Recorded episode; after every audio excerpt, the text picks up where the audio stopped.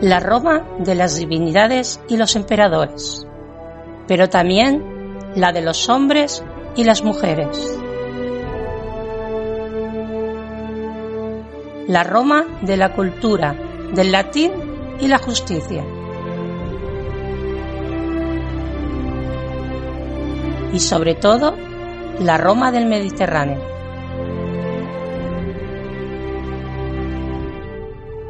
Bienvenidas, bienvenidos al Ignum en Roma.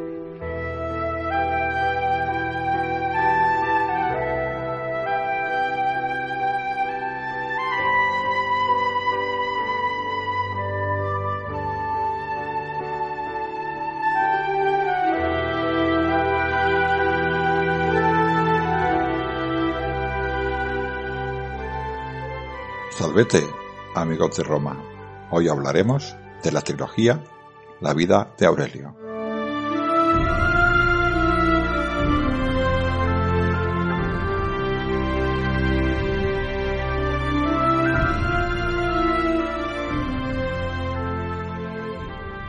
Hola, ¿qué tal? Buenas tardes a todos. Bienvenidos a otro directo.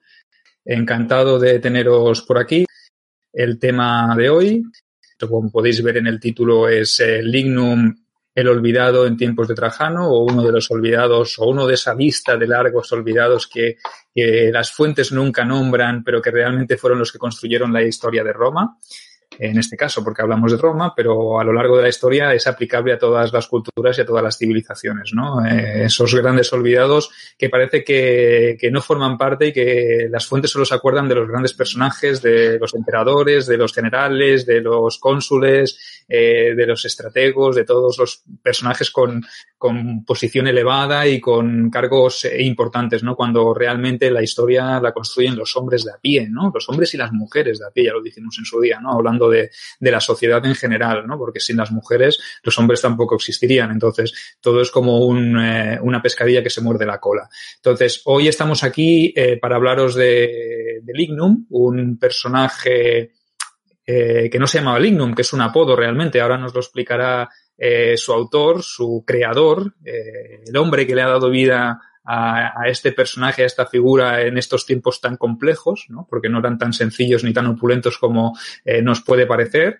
Y nada, hoy os vamos a hablar, vamos a seguir con esta línea hablando de literatura. Recordad que hace 15 días eh, hablamos sobre la trilogía de las crónicas de Tito Valerio Nerva, de la cual yo mismo soy el autor. Y hoy pues eh, vamos a hablar de la trilogía de Lignum, que para ello pues tenemos como siempre a mi infatigable compañero que aparte del servicio técnico del, canal, que se está pegando una currada impresionante, que le vuelvo a dar las gracias, eh, se ocupa también hoy de la parte más eh, histórica, más literaria y más, eh, en fin, hoy va a llevar el peso del programa él porque venimos a hablar de, de sus libros. ¿Qué tal, Ángel? Ángel Portillo, ¿cómo estás? Pues eh, aquí estamos, bueno, otra vez hablar de literatura y otra vez a hablar de Roma eh, en la otra ocasión hablamos de un grande, de Augusto, y esta vez pues hablaremos un poquitín de la época de otro grande que es Trajano, ¿no? Pero yo, eh, como has dicho, me centraré en, o nos centraremos en lo que has dicho tú, en, en los olvidados, ¿no? En mi protagonista Ligno, que no es más que un muchacho que intenta ganarse la vida y eh, como a todos nos pasa, a mí también, aunque tenga cincuenta y pico de años, eh, la vida me lleva donde quiere y por mucho que yo quiero controlar, eh, Sergio seguro que tiene esta, esta sensación, tú crees que lo tienes controlado y la vida te lleva donde quiere, ¿no? Y esto es, eh, mi hijo, ahora que espero que no me oiga, mi hijo, el pequeño, dice que Aurelio es un pringao. ¿eh? Así que, que es lo que somos todos, ¿eh? unos olvidados. La vida nos lleva donde nos lleva y este muchacho además vivía en una sociedad, luego hablamos, ¿no? Pero es una sociedad en la que había mucha falta de esperanza.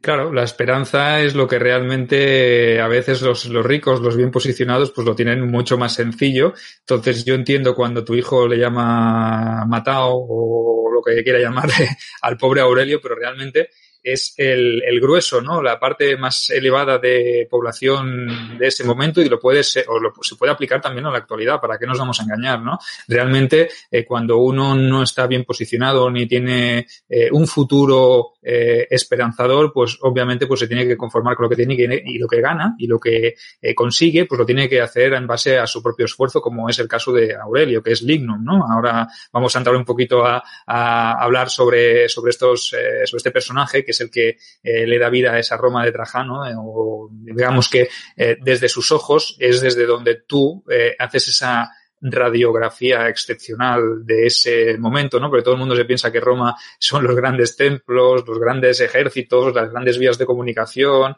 etcétera, etcétera, pero no, la vida en Roma eh, era muy difícil, incluso en los tiempos de, Trajano. Entonces, eh, hoy vamos a hablar un poquito de, de, esto, ¿no? Como siempre, ya sabes, Sergio, que a mí me gusta empezar con una sorpresica eh, para, para ti, que, que los oyentes sepan que no tienen idea de la sorpresica. Aquí le tengo estos dos personajes eh, que son eh, emperadores. ¿Por qué los pongo? Porque son importantes en mi, en la novela de Lignum. Eh, mi protagonista, Aurelio Vitalis, hijo de Lucio, de la tribu teretina, eh, nació en, con Tito. Y la historia empieza después de la muerte de, de Nerva, ¿no? Pero estos, estos dos emperadores son, estaban aquí en esta época, eh, y em, es un juego que te hago que sabéis que eh, Tito, hay algunos autores que dicen que la frase que dijo al morir fue esta, solo he cometido un error. Entonces yo, Sergio, como yo sé que tú eres un tío que piensa rápido, te voy a dar unas cuantas opciones, ¿vale? Bien. ¿Qué cometió, qué error cometió? El hacer el anfiteatro Flavio, o sea, Coliseum para los bárbaros, eh, tardar en tomar Jerusalén, no desenterrar Pompeya después de que fuera enterrada por la erupción volcánica, o escoge otra opción que creo yo que es la correcta. Porque fue el no, error. No haber matado a su hermano, imagino. Muy bien. sí, sí. Esto, bueno, eso se cree, ¿no? Eh, hay algunos historiadores que dicen que, que Tito murió por enfermedad y otros que esta enfermedad fue un poco forzada, ¿no? Eh, murió Tito, murió Tito solo, murió Tito, mm, yo qué sé, envenenado, murió Tito o lo dejaron, esto no lo sabemos, ¿no? Pero Tú crees que es la 4, ¿no? Sí, sí, sí, sí. Porque este emperador Domiciano, ¿no? Pues bueno, este, este Domiciano, eh, mi protagonista, ahora ya hablando de mi, de mi obra, para que, eh, lo que hablabas de los olvidados, ¿no? Eh, mi protagonista nació con Tito. Y eh, yo toda esta parte me la, me la he saltado. Igual me pasa lo mismo que a ti, eh, Sergio, y en vez de hacer una, una cuarta parte hago la precuela, ¿sabes? Voy hacia atrás porque no estaría mal, ¿no? Opción, ¿no? Es una buena opción también. Sí, sí, sí. Entonces, eh, ¿cuándo, ¿cuándo empieza la historia de mi protagonista? Mi protagonista empieza en primavera del 98, después de Cristo. Eh, supongo que la gente sabe, si no, bueno, se lo recordamos nosotros, que el emperador Nerva, que duró muy poquito, año y medio, una cosa así, que, que fue el que reinó después de Domiciano, bueno, eh, murió. Que, que, de Nerva también eh, podría decirse que también podía estar metido en el complot que acabó con la vida de Domiciano. O sea que eh, realmente lo de Domiciano fue más largo, gobernó más tiempo que su hermano, pero realmente también tuvo que, o se vio sumergido en una conjura, una conspiración, y porque la gente estaba ya más que cansada, ¿no? Y Nerva parece ser que fue uno de los senadores que ya era anciano, ¿no? Cuando subió al trono, evidentemente ya tenía una edad, por eso gobernó tampoco, porque le quedaban eh, poquito de vida, ¿no? Pero realmente también se dice que formó parte de esa conjura y por eso acabó siendo el, emperador que, pusieron en su lugar, ¿no? Sí, sí, yo no solamente que pudiera participar Nerva en el asesinato de Domiciano, sino que un tal Lupio Trajano tampoco estuviera muy desconocedor del tema. Y no quiero hablar más del Princeps, ¿no? Pero es bastante probable, ¿eh? Yo veo ahí una, un complot, creo que te lo he comentado alguna vez, ¿no? Eh, cuando los pretorianos tomaron el asalto, el asalto el Palatium, Uh -huh. eh, con, con, Nerva, allí creo que fue en octubre del 97. Eh, el emperador Nerva se salvó, un poco raro, ¿no? Los pretorianos se asaltan del Palatium y se salva Nerva, ¿no? Es un poquitín raro. Eh, ¿Cuánto tardó en ser adoptado Trajano? Mm, ¿Al día siguiente? Sí, sí, sí. Yo supongo que formaba un poco parte del, del acuerdo, ¿no? Un poco de tú estás aquí, no asaltamos el, asaltamos el palacio, pero no te liquidamos, pero a cambio, pues ya sabemos que la Guardia Pretoriana, pues siempre jugó desde la dinastía, desde los tiempos Julio Claudios, ya, ya jugó un papel fundamental a la hora de decidir quién gobernaba y quién no gobernaba. O sea que. Fíjate tú, esto lo que hablamos del complot, ¿eh? eh y seguimos. Eso es en octubre. En, en, en noviembre ya estaba eh, Trajano, ya estaba como hijo heredero de, de Nerva. Pero es que un tal Nigrido, que era gobernador, creo que era de Siria por aquella época, eh, desapareció. No sabemos qué pasó con él. ¿Qué le pasó? Bueno, desapareció de, las, de la historia. No quiere decir que, que, muriera, ¿no? No, no, Parece ser que no está registrado que muriera, pero como que se hizo a un lado, ¿no? Porque realmente la, la competición, no podríamos decir la sucesión, eh, quizá Nerva no tenía tan claro que tenía que ser Trajano su sucesor, porque eh, Nigrino ya dijimos que era un personaje muy, muy olvidado, pero un personaje muy exitoso, un militar con mucho, mucho prestigio. O sea, un, un gran militar que había servido a las órdenes de Domiciano, que había estado en muchas de las grandes batallas y los grandes conflictos de ese periodo tan convulso y se perfilaba como el candidato ideal. Pero ¿qué pasó para que fuera al final Trajano el elegido? presión por parte de las oligarquías de Itálica, por ejemplo, porque... De, ya lo he dicho, de, Itálica y de la Tarraconense, sí, sí, sí, perfecto. Yo creo que Lucio Nigrino, Nigrino era también de la Tarraconense. Nigrino era de, la zona de, de, Valencia y toda aquella zona de allí. O sea que, ¿qué pasó ahí, no? Hubo algo. Bueno, yo creo que el clan de los hispanos que apoyó a Trajano era más pro Vespasiano y Nigrido era más pro Domiciano. Eran todos Flavios, pero eran diferentes emperadores. Y creo que cayó por allí, ¿no? Pero fíjate lo, lo, lo curioso de la historia, ¿no? Eh, Trajano tiene buena prensa, pero a mí no me extrañaría absolutamente nada que, que fuera participante y luego otra cosa con Nerva. O sea, adopta, adopta a Trajano y duró cuatro meses. O tres, octubre, noviembre, diciembre y enero.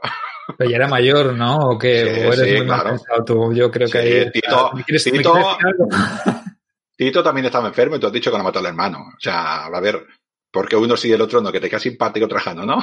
bueno, a mí también, ¿eh? No, lo voy a decir que no. No, que no, no digo, no digo que pueda ser así, pero que digo que la historia da, da para mucho y como hemos, hemos hablado muchas veces, eh, Sergio, eh, nosotros sabemos los escritos por los que han ganado. O sea, nosotros sabemos la historia porque los de Trajano han escrito la historia. De Nigrino nadie ha escrito porque no hay nadie de Nigrino, ¿no? Y, y así, así todo el rato. Quiero decir que al final nos enteramos un poquitín. A mí no me extrañaría, ¿eh? Que, que fuera, que fuera así. ¿Lo puedo asegurar? Eh, no, no lo puedo asegurar, ¿no? Pues bueno, mi protagonista aparece eh, precisamente en esa época, justo cuando acaba de morir Nerva y Trajano aparece en el, en el, en el escenario. Pero él, todo esto, como has dicho, él es un olvidado, él la única cosa que tiene, eh, ya lo sabes, eh, porque hemos hablado mucho de este tema, es un, una persona que su futuro era eh, transportar un carro. Eh, supongo que la gente sabe que en la antigua Roma estaban los colegios eh, y estos colegios eran gremios de profesionales que eran, bueno, como funcionaban en la Edad Media. El padre enseñaba al hijo o enseñaba al nieto o enseñaba, o sea, los aprendices eh, eran parte de la familia y él, su futuro hubiera sido eh, tirar un carro. Él vivía en una sociedad, eh, eran pobres y era, era su futuro. Además, era su único futuro. Eh, llevar un carro, ¿eh? como ahora sería un taxista, pues tu padre, tu futuro, tú naces en la familia de un taxista y tu único futuro, tendrás que imaginarnos esto, ¿no? tu único futuro es llevar ese taxi. No vas a tener más opción en la vida, no vas a poder ir a otro sitio. Si tú naces en el campo, tu vida será campo, de sol a sol, te casarás con la, hija eh, de un campesino y tu, esa mujer irá a tu casa y, esa será su vida también de esa muchacha y tu, y tu vida será esa, de sol a sol y en tu casa. A ti no te, se va, no te ocurrirá pensar en nada más porque a nadie le va a pasar. Eh, si eres artesano, pues esa es tu vida, ¿no? Poquita gente eh, podía, podía escalar de posición. en Roma también existía el sueño americano, que sales de pobre te puedes hacer rico, pero esto no sucedía prácticamente nunca, ¿no? Nosotros que somos del tema militar sabemos que una persona de la base podía llegar a ser eh, perfecto castroro. ¿Cuántas veces pasaría eso en la historia de las legiones? ¿Una? ¿Dos? ¿Tres? Los que llegaban a puestos tan altos, eso en teoría podía llegar. Un soldado llegaba a Optio, de Optio llegaba a Kenturio, de Kenturio llegaba a Pilus Prior, de Prior Prior llegaba a Pilus Primus y luego de allí, pues promocionando, llegaba a prefecto de campamento, ¿no? ¿Cuántos lo hicieron? Yo no conozco a ninguno, ¿eh? pero no sé si alguien lo, Sergio, no sé si tú conoces a alguno. Es que si, si tú conocieras a alguno ya diría, hostia, tienes unos cuantos años, ¿eh, Ángel? Pero, pero realmente sí que es verdad que está documentado que son casos muy excepcionales, entonces sí que es verdad que tenemos que entender eh, un poquito lo que tú estás explicando como que uno nacía ya condicionado por unas circunstancias y por un entorno social. Eso es lo que queremos explicar, ¿no? Realmente si uno nacía patricio y nacía en una de las familias de las gens más importantes de Roma, evidentemente tenían las cosas mucho más fáciles, podría prosperar, podría acabar convirtiéndose en senador, eh, desarrollar su curso con normalidad, ir a las lecciones y ocupar sus cargos de tribuno y de legado, etcétera, etcétera. Pero el que nacía en la parte más baja de, la sociedad, en esa Roma de los olvidados, que también pega, ¿no? Porque es verdad que cuando tú naces con esas condiciones, evidentemente por mucho que intentes prosperar, los caminos son limitados. Y aunque tengas tú muchas expectativas de progreso y de subir, se tienen que producir unos, unos condicionantes eh, concretos para que tú puedas eh, hacer un cambio, ¿no? Porque si no, eh, tú lo mismo el ejemplo que has puesto tú de las familias, ¿no? De los que nacen en una familia donde su, el padre es taxista, ¿no? Pues lo más normal es que el hijo luego continúe ese, ese oficio y así sucesivamente de generación en generación, ¿no? evidentemente hay condicionantes entre medio que pueden hacer que las cosas varíen, pero en una Roma pobre, como era la de la mayoría de los romanos, no pensemos que todos eran y vivían en las ricas eh, domus eh, y con sus lujosos eh, banquetes y con su cantidad de esclavos, etcétera, etcétera. No, no, esto no es lo común. Y eso es lo, lo que me, me, gusta precisamente de tu libro y de tu trilogía, porque nos, nos traes aquí a este Aurelio, a este Lignum, que es un personaje realmente que, que, que no nos muestra lo que estamos habituados a leer, ¿no? Personas de renombre, personas de, de alto estatus, no, no, nos traes un personaje de la prole, de la plebe, ¿no? Es un, un, currante, un hombre que ha nacido en unas circunstancias y que él es consciente de que para progresar o para hacer algo, eh, su objetivo es muy limitado. Eh, eh, tu hijo lo, lo, decía bien, lo definía bien, pero es que es simple, es que la mentalidad de un hombre de ese momento, de una, de la Roma de ese momento, es la simplicidad, simplemente lo más básico aunque luego su vida dará cambios, ¿no? Porque su vida dará un cambio drástico, aunque de un cambio drástico, ya me, aventuro aquí a hacer una premonición, ¿eh?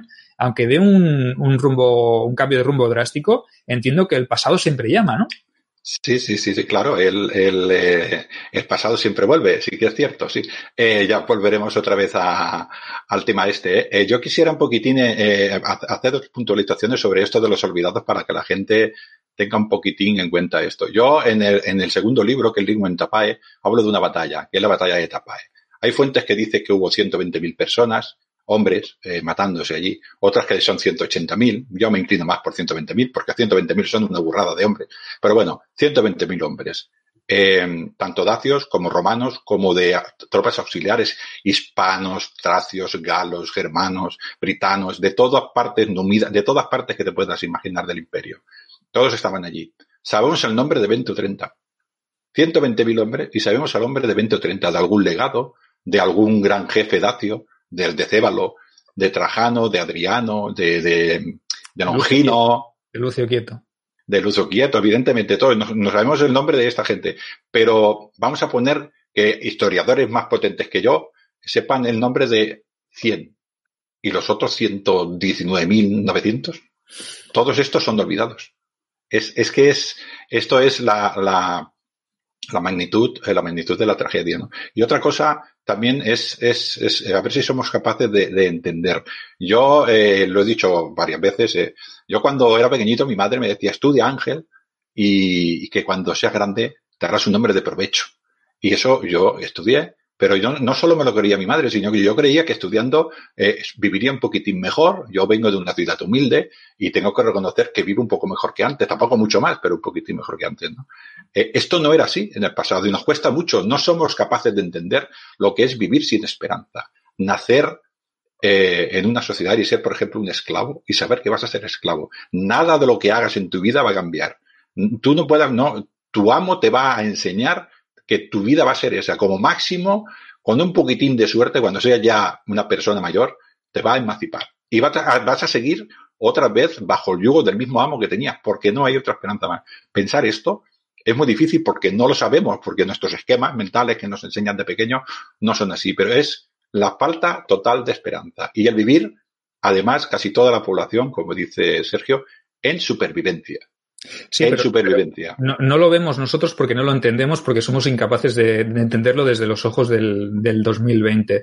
Pero para una persona que nace en ese momento, es lo que siempre decimos, lo que siempre estamos cansados de repetiros, y es que para ellos es mucho más normal y lo pueden llegar a entender y lo, y lo asimilan, porque, a ver, eh, Tú has, tú has, puesto el caso de un esclavo, que es el caso quizá más extremo, ¿no? El, el, el caso más extremo en el sentido de que eh, uno nacía esclavo, y sabía que iba a ser esclavo la mayoría de, su vida, por no decir toda, ¿no? Si luego ocurría algo que le hacía emanciparse, pues mira, por lo menos sus hijos tendrían la esperanza de ser hombres libres si es que no volvían a caer en el esclavismo por un tema de deudas, por un tema de guerras, etcétera, etcétera, porque había infinidad de posibilidades de convertirse en esclavo, ¿no? Eh, pero para un ciudadano como es Aurelio, por ejemplo, que es un hombre libre, ¿eh? que él nace en el seno de una familia libre, una familia humilde, ¿eh? tú lo has dicho, es, humilde, eh, porque su padre se dedica a un oficio que realmente no reporta eh, grandes beneficios y que tiene que trabajar de sol a sol, como todos sabemos que, que, pero él lo, lo, encuentra una cosa normal. Entonces, yo lo que quiero es que, que, que tus, que nuestros oyentes entiendan un poquito el, el, el, afán de superación de que para una persona que ha vivido en este entorno y que sabe cuáles son sus expectativas de futuro y que las acepta, no es que las acepte, porque tú lo defines muy bien como diciendo que él quiere ser lo que es su padre. ¿No, Ángel? Claro, claro. Él, su padre es, eh, yo hablo de un gremio que es el gremio de los carrocari.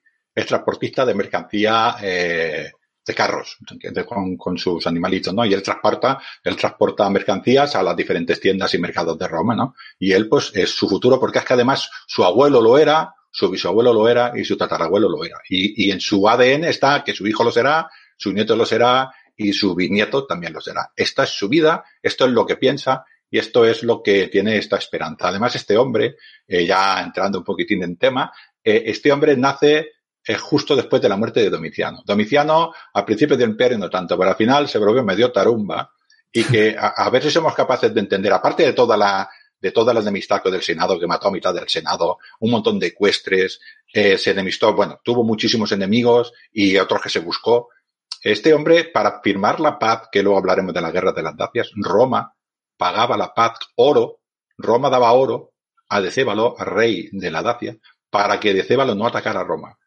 Esto es, es, es escandaloso. Y este oro, eh, claro, no estaba en las arcas de, de, Roma, ¿no? Y esto produjo una crisis eh, bestial. Pues ahí, en esta situación, es la que empiezo yo en mi libro. Este muchacho está esperando un carro, el padre le dice, eh, no te preocupes, Aurelio, que va a llegar un carro. Este muchacho tiene ya 18 años, que para aquella época ya se le estaba pasando el arroz, ya lo digo yo, y no le llega el carro. Y llega el desespero y busca una solución que, bueno, ya el, libro, el Lignum, que le llaman Lignus de las legiones, pues ya no, ya, no, no hago spoiler porque, porque además en, en, el, en la portada del libro ya sale un gladio, ¿no? Pero esta es, esta es la situación.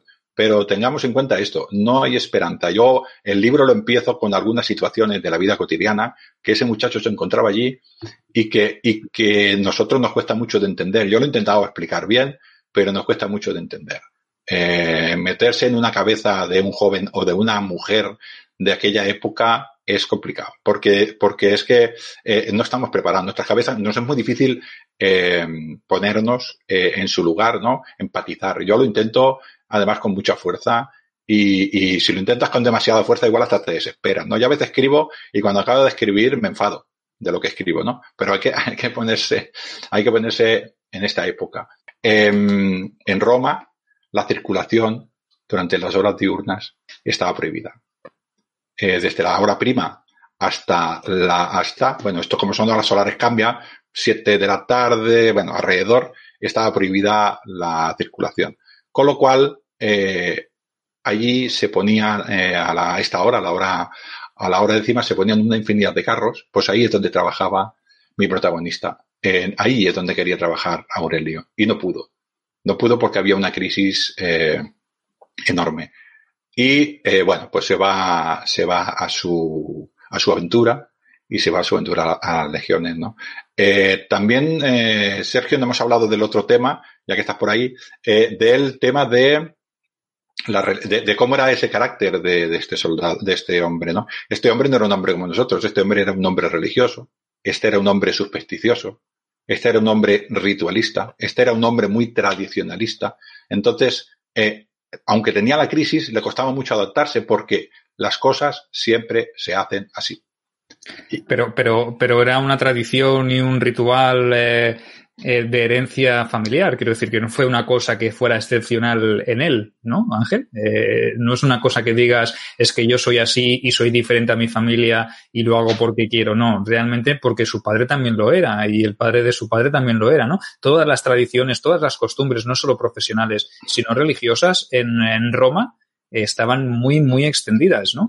Profundicemos, si te parece, un poquito solo en el tema religioso, porque yo encuentro que es súper interesante. Eh, entonces, eh, ¿por qué eran tan religiosos? ¿Qué era lo que les impulsaba a ser tan religiosos, Ángel? Eh, eran religiosos porque intentaban explicar el mundo que, en el que vivían, ¿no? Y Roma era, venía del campo y venía del campesinado. Y en el campesinado, en, en el campo, yo hago una acción y se produce una, y se produce algo, ¿no? Y si yo no lo hago, si yo no siembro, no recojo.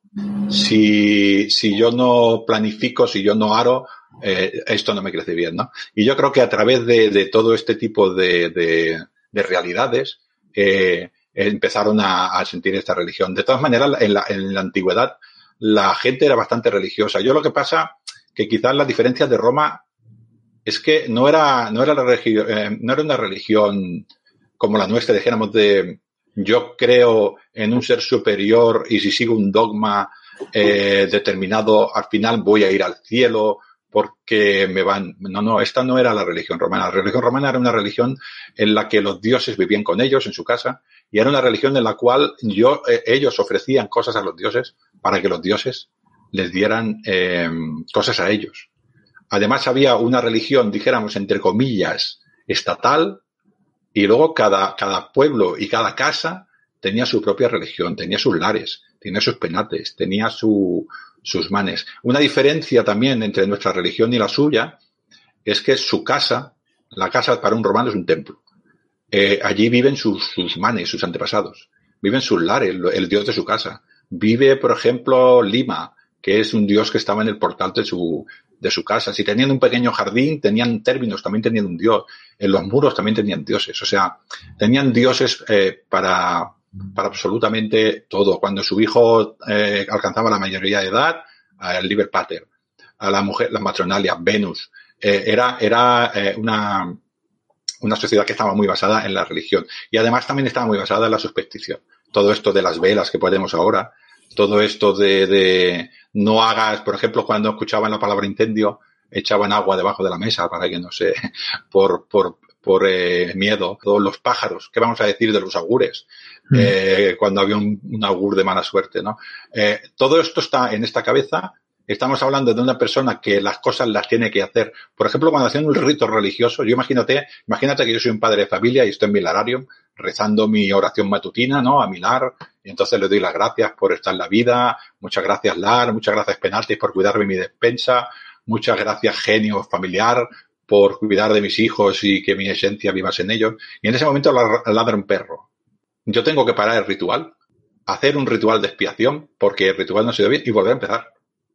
O sea, eran así de tradicionales. No es aquello de decir, bueno, ladra un perro.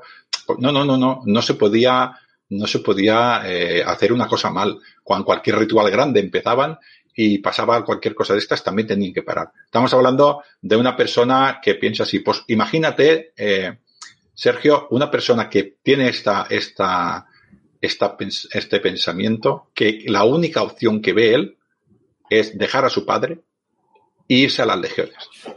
Esto es, eh, a veces no nos damos cuenta, pero es una decisión muy importante. Además, como es un buen hijo, eh, además te vas con la culpabilidad del buen hijo. Cuando una persona no se encuentra bien en su casa, se va a gusto. Pero cuando tú te encuentras a gusto en tu casa y te vas a una aventura, cuesta, cuesta abandonar tu casa, cuesta abandonar tu, tu pueblo, ¿no? Pues imagínate una persona que no quiere porque él lo que quiere, lo que le pide su ADN, es ser un carrucari. Él quiere ser como su padre, pero no puede. Y si tiene un, que ir. Un dilema. Un, un dilema, un dilema.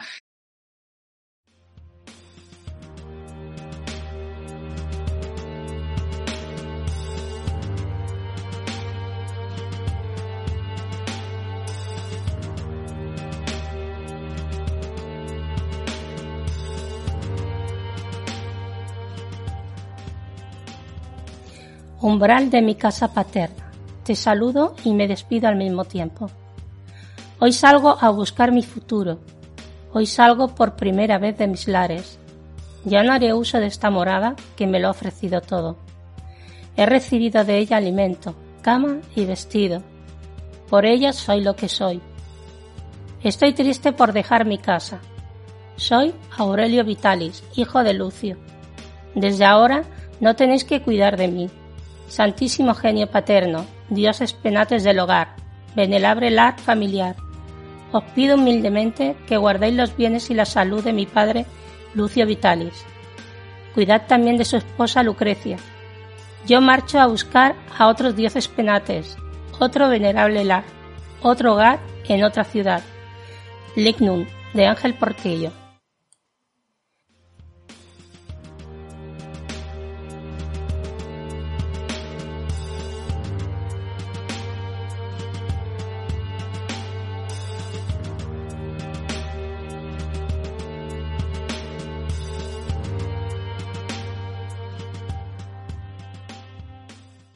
Entonces, entramos eh, en la segunda parte ¿no? de la vida de Aurelio, ¿no? en este inicio de, de Lignum, que es tu primer libro, y con una decisión. Una decisión, como ya dices, una decisión complicada, y que por las circunstancias que ya hemos dicho antes, esas circunstancias que condicionan a veces el fatum, ¿eh? el destino, eh, el devenir y el porvenir de, de, los hombres, tú lo expresas muy bien, y él se ve forzado a tomar una decisión que es la de enrolarse en las legiones, ¿no? Porque cuando uno no tiene qué comer o no tiene eh, dónde caerse muerto, pues muchas veces recurre a, una opción. Y esa opción en este caso es un sitio donde te den de comer, un sitio donde te mantengan, donde compres, cobres una, un salario, etcétera, etcétera. Y ese sitio es eh, una oficina de reclutamiento, ¿no? En este caso. Ese es el primer paso.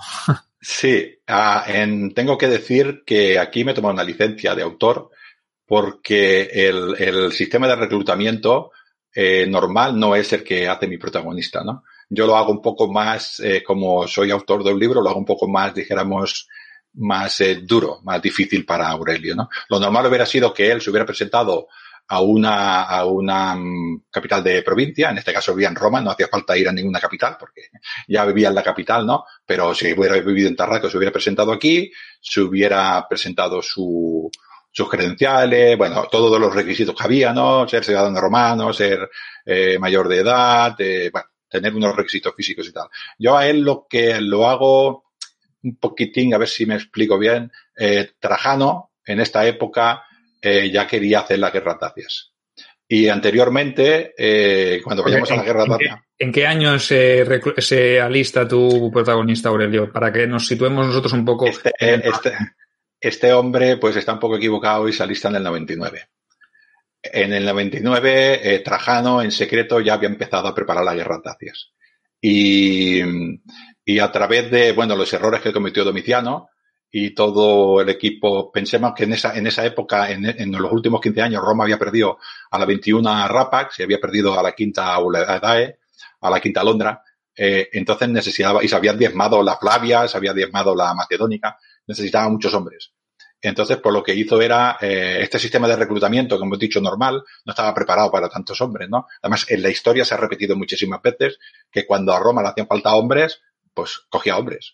En teoría era voluntaria la, el reclutamiento, pero si no había suficiente, cogía hombres y se los llevaba, porque había que tener soldados, ¿no? Pues yo hago un poquitín, eh, la trampa, entre comillas, que es bastante, pudiera, pudiera haber sido posible, ¿eh? no, tampoco es una, una absurdidad, sino que se presentan allí reclutadores en Roma y medio, medio, medio lo engañan, ¿no? Y, y entonces se lo llevan a su campamento. No es lo normal, mmm, la forma de reclutamiento. Luego ya todo lo que le pasa, eh, todo el entrenamiento y todo lo demás sí que es normal. Yo juego con esta, porque a mí siempre me pareció muy interesante eso de lo, creo que se llama el Lekin, ¿no?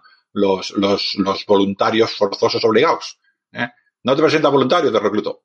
¿no?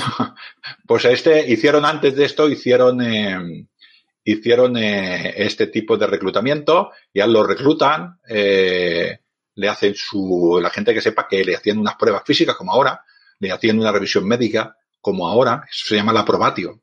Uh -huh. Y cuando este hombre el ejército consideraba que iba bueno, que iba bien, pues hacía su entrenamiento y se incorporaba, dijéramos, plenamente, eh, después de haber hecho el sacramento, el juramento de lealtad a Roma y a la unidad, se, se incorporaba a su, a su lugar. Él no era conocedor, como prácticamente nadie en Roma, de que Trajano estaba en secreto preparando eh, el ataque a la Dacia. Sí, a lo mejor se lo hubiese planteado, ¿no? Si hubiese pensado si alistarse o no, si estás encaminado casi, eh, tu futuro se dirige hacia un conflicto bélico de tan, de tan, de tanta magnitud, ¿no? Porque realmente también es verdad que, que el malestar que se había generado en tiempos de Domiciano, con lo que tú has dicho antes, ¿no? Del tema del tributo, de los impuestos, pagarle tú como Roma, como Imperio Romano, pagarle a los dacios por tener una paz, oye, es absurdo, ¿no? Entonces, evidentemente que Trajano aquí tenía la idea muy clara y yo creo que fue una de las primeras cosas que hizo eh, después de pacificar el Rin, ¿no? Porque pese a ser nombrado emperador, se quedó en el Rin durante un tiempo más, pacificando todo lo que era la frontera y preveyendo ya que su siguiente movimiento iba a ser eh, cobrarse una justa venganza de, esos dacios y ya de paso pues limpiar un poco el nombre del imperio después de todo lo que había hecho eh, Domiciano, ¿no? Entonces, claro, si lo hubiese sabido, claro, lo que decíamos, ¿no? El pueblo nunca sabe, eh, nunca tiene acceso a esta información, entonces es totalmente imposible que ninguno de los que se, se, se alistara en ese momento fuera a saber cuáles eran los planes de, Trajano, ¿no? Quizá no lo sabían ni, ni los legados de, bueno, los legados quizás sí, ¿no? Pero los, eh, los centuriones, los eh, prefectus castrorum, todo, etcétera, quizá no lo sabían, pero sí que es verdad que, que era también de cajón pensar que tarde o temprano la Dacia iba a ser el, objetivo de, Trajano, ¿no? Bueno, eh, había muchos frentes, ¿no? Piensas que eh, es lo que es verdad lo que dice, pero sí te digo yo que Trajano eh, los planes lo tenía que tener bastante adelantados. O sea, él atacó la Dacia en el 101, pero como has dicho, él estuvo en Germania antes, ¿no? Y él estuvo pacificando Germania y estuvo haciendo ciudades. Eh, cuando él llegó allí a, Germania, eh, Germania tenía seis legiones. Cuando se levantó Saturnino, tenía seis legiones. Cuando él marchó de Germania tenía cuatro y la pacificó. Estamos hablando todo esto no. ¿por, qué sacó legiones de allí? Porque lo hacía parte de otro sitio, ¿no? Que era, que era el frente de, de Moesia, de las dos Moesias, la inferior, bueno, y de Panonia, de, de la Dacia, ¿no?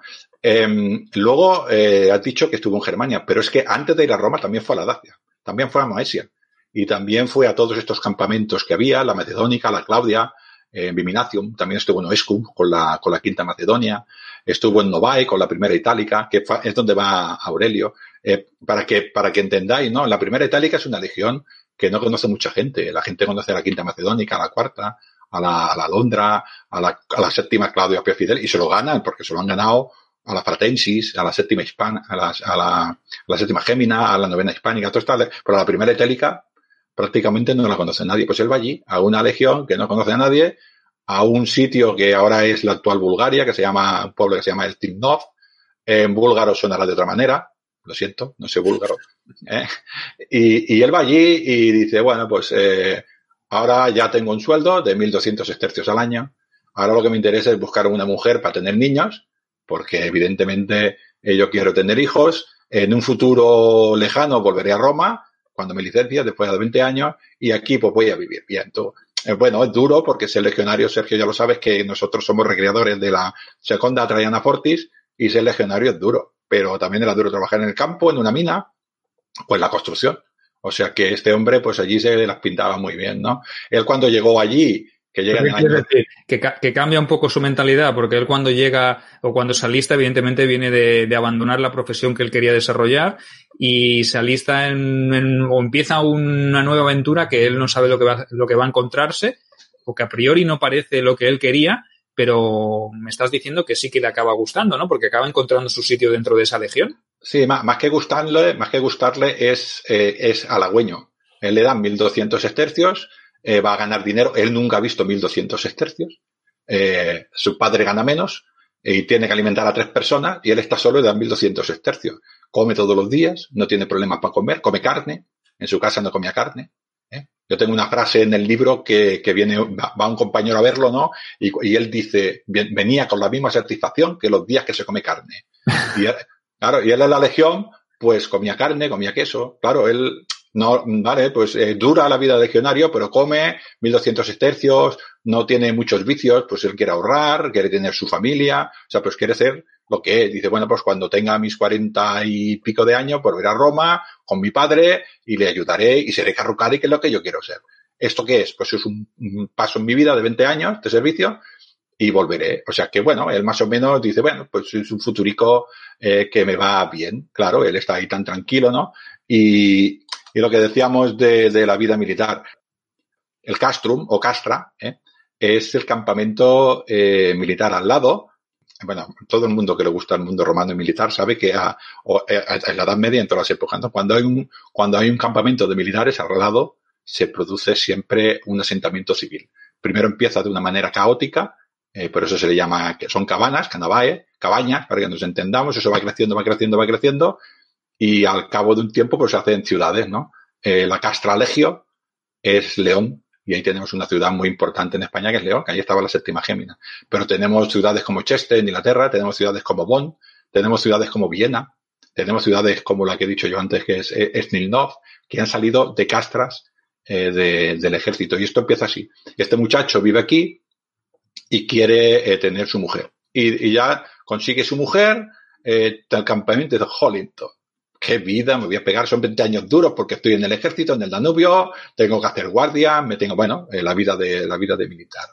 Pero, pero y, mejor que llevar un carro, ¿no? O que trabajar de sol a sol y que estar todo el día ahí arando campos y, o vete a saber qué haciendo para poder llevar un pedazo de comida al, a la boca. Yo, sin duda, el, el trato me parece justo, una cosa por la otra. Ahora, evidentemente, él cuando llega allí, pues se encuentra una vida, podríamos decir, literalmente o parcialmente plácida, ¿no? No sí. sabe, espera en ningún momento que tenga que entrar en combate hasta que se Esto, ve al cuello.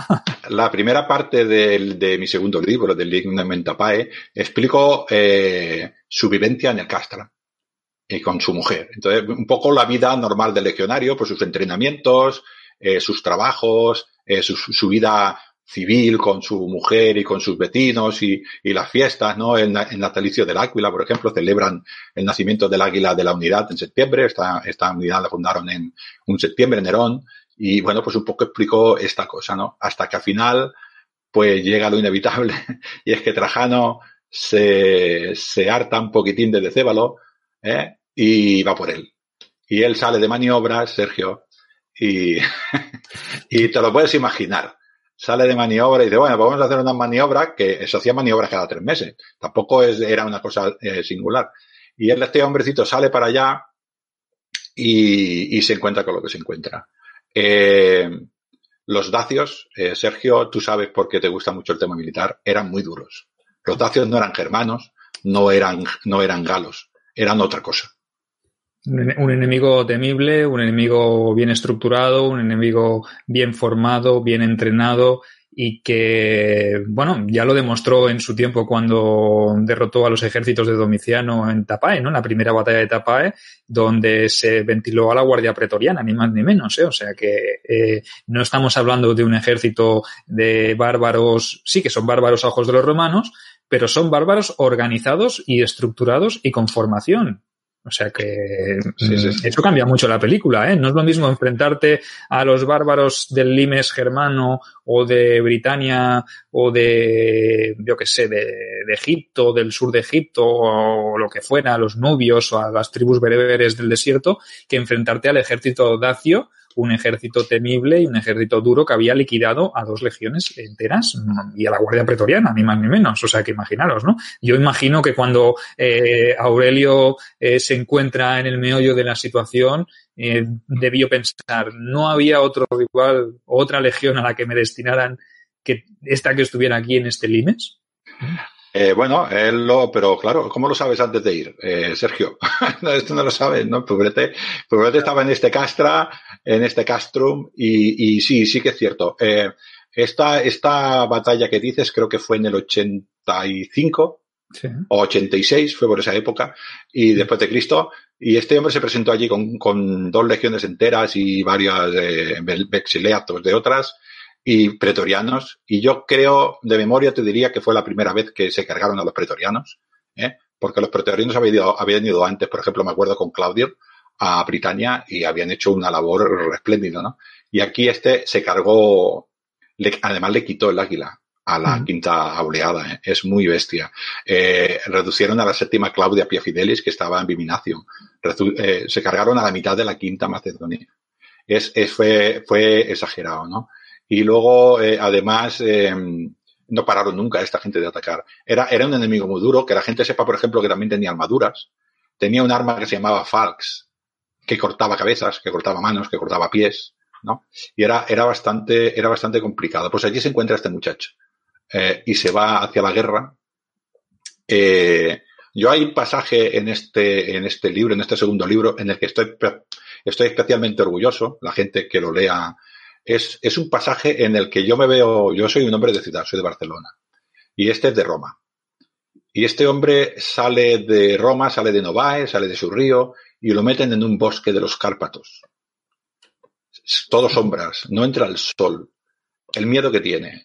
Y yo, hay una cosa que me siento especialmente, a mí me gusta mucho, me costó muchísimo tiempo eh, transmitir el miedo que tiene ese muchacho, lo mal que lo pasa y cómo él mismo se desprecia por tener miedo, porque él es romano y los romanos son los que van a conquistar el mundo.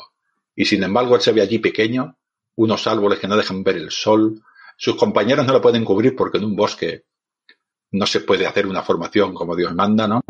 Y, este hombre lo pasa allí bastante mal, ¿no? Y participa en batallas y participa en, en hechos eh, que, bueno, todo ejército enfadado hace en toda ciudad eh, de ciudadanos indefensos, que ha pasado con Roma, ha pasado con toda la, todos los ejércitos de la historia, ¿no? Yo esto lo he querido, lo que hablábamos de los olvidados, ¿no? Lo he querido plantear siempre desde el punto de vista de Aurelio. Yo no hago una definición de la batalla de Tapae, de la séptima Claudia y la Audiatrix van por un lado y, y en el bosque de Semenec pasa no sé qué y en el bosque, no, yo esto no. Yo, él va va por las líneas, va viendo lo que va a la derecha, lo que va por la izquierda y no sabe lo que pasa detrás, no sabe lo que pasa adelante, no sabe si van ganando, no sabe si van perdiendo, solo se pega a sus compañeros, no quiere perder al compañero de al lado y, y lo pasa mal. Y cuando ve según qué cosa se asusta y tira adelante para que no le llamen cobarde. Y yo esto lo he querido, no sé si lo he conseguido, eh, Sergio, porque claro, yo qué voy a decir, ¿no? Si soy el padre de la criatura. Seguro que sí, seguro que sí que lo has conseguido, hombre. Yo pienso, pienso que sí, porque además tienes la vivencia de, de la experimentación, ¿no? Que lo hemos comentado muchas veces que a nosotros los, los escritores de novela histórica, en este caso de, del mundo romano, pues nos va muy bien el tema de la, de la recreación y de haber experimentado, pues para transmitir sensaciones, para transmitir emociones, ¿eh? para transmitir mmm, estados de ánimos de nuestros personajes.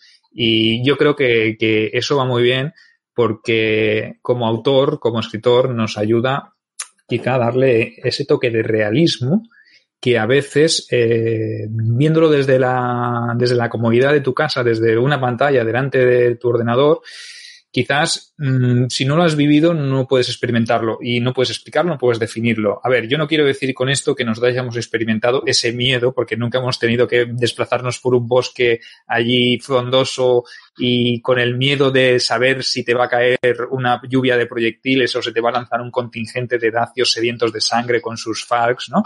Entonces no podemos experimentar eso pero sí que hemos llevado una armadura, hemos ido en formación y sabemos que eh, pese a no haber tenido esa sensación de, temer por nuestras vidas, sí que hemos experimentado mm, cómo podía sentirse, o nos hemos aproximado, querría decir mejor, Ángel, si te parece, para no, no, para ser más, más exactos, nos hemos aproximado a, a esas emociones o a qué pueden pensar mis compañeros de mí si no hago las cosas como debo, ¿no? Entonces, también es verdad que saca, en ese momento sale lo mejor eh, de cada, de cada, de, nosotros, lo mejor de cada uno, y te hace quizá hacer cosas que en otras circunstancias no serías capaz de hacer o tú ni te plantearías hacer.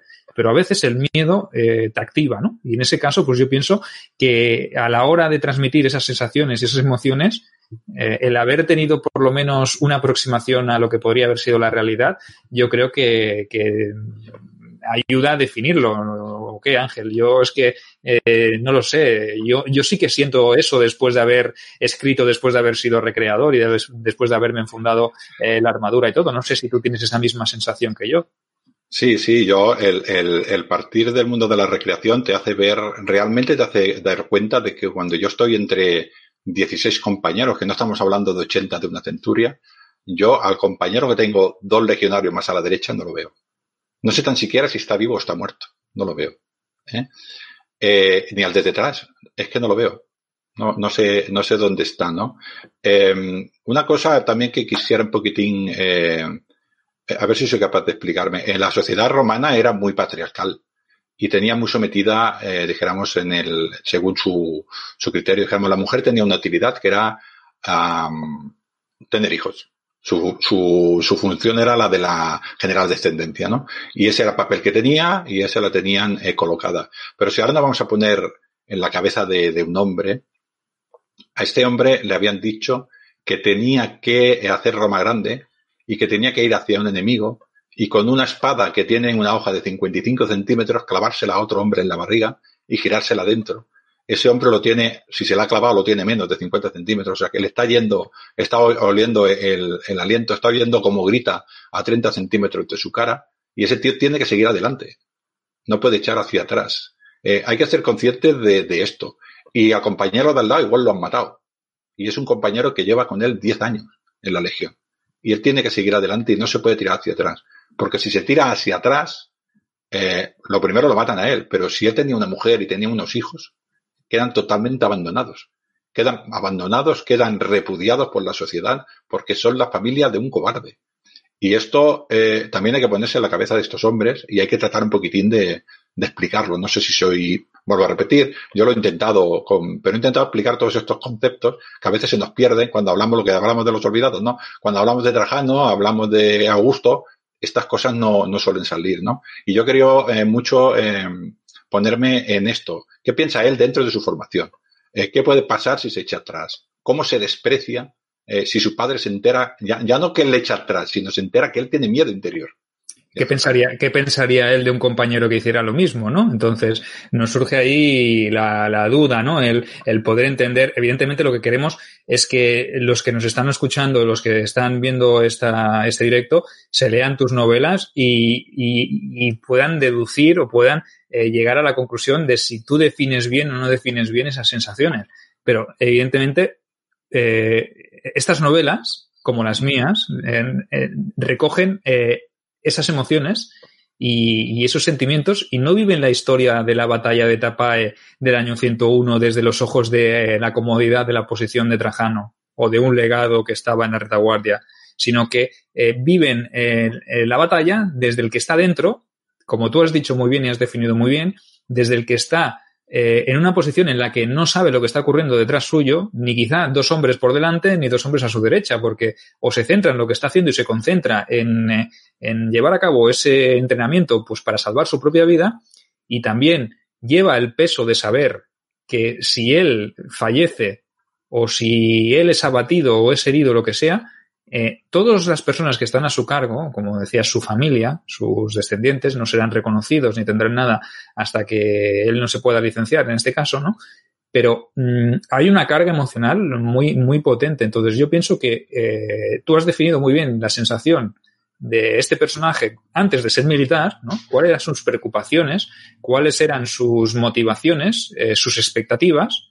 Cuando lo reclutan o cuando se alista por X circunstancias también tiene otros objetivos, tiene, digamos, otra manera de ver la situación y de decir, oye, pues tampoco estoy tan mal donde estoy, teniendo en cuenta que haciendo lo otro tenía que sacrificarme mucho más y tú lo has definido cuando has dicho que mmm, no comía carne y entonces aquí sí que come carne, pero es que hay otra faceta más importante que es la evolución de este personaje eh, en su parte, digamos, más eh, bélica, en el contexto quizá de más peligro para su vida y de todo lo que conlleva a su alrededor, ¿no? Eh, entonces, yo pienso que los lectores que, que se adentren en Lignum tienen que entender eh, que es la evolución del pensamiento de una persona que se encuentra en, en situaciones muy, muy, diferentes, ¿no? Entre ellas, que en, la, en, la, en una realidad paralela, en el sentido de una realidad normal donde todo hubiese transcurrido con cierta normalidad, este señor no estaría en el año 101, en los bosques de Tapae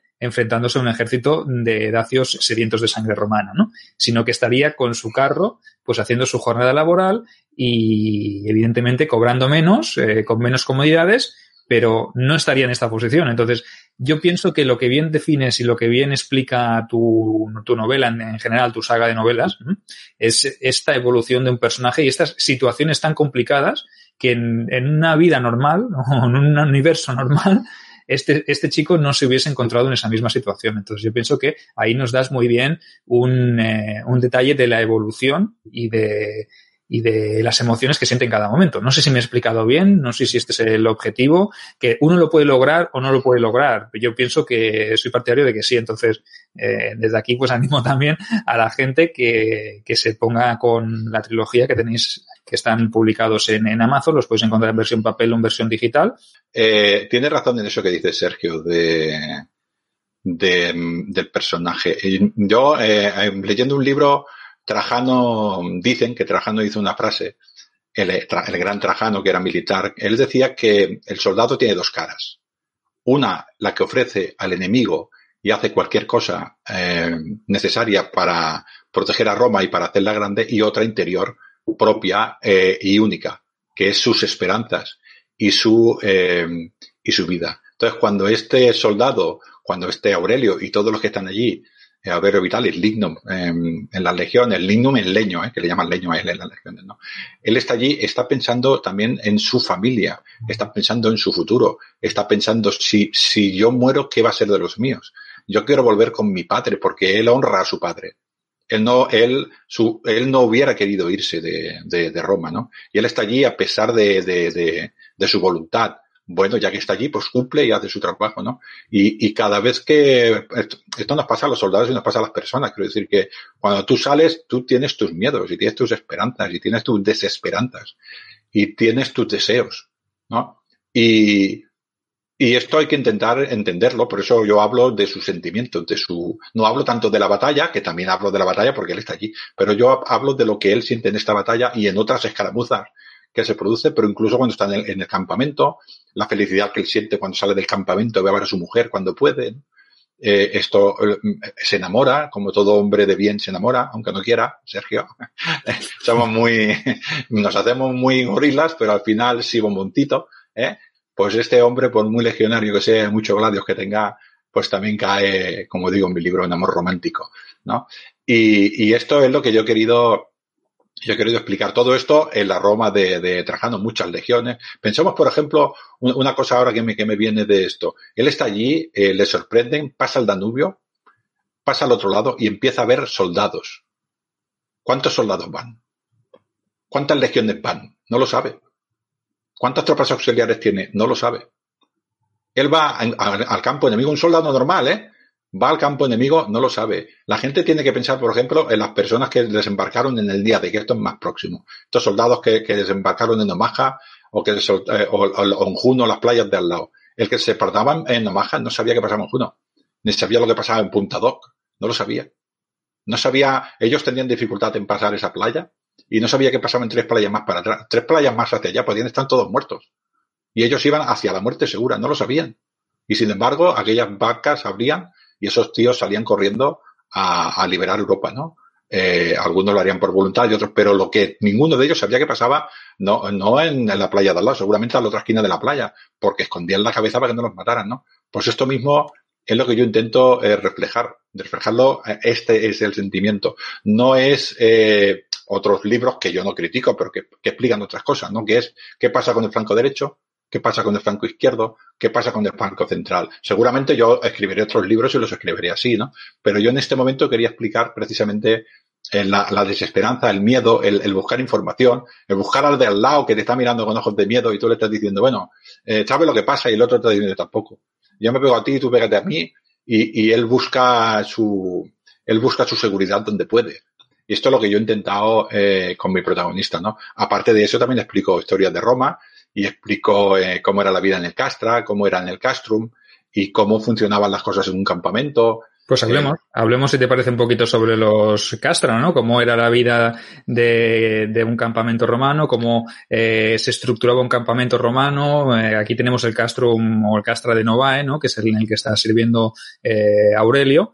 Y bueno, explícanos más o menos, porque creo que has hecho un trabajo de indagación bastante importante y bastante a fondo sobre el cómo se montó, cómo se estructuraba, porque tiene una peculiaridad bastante importante este castrum, ¿no? Este, el este castra, ¿no?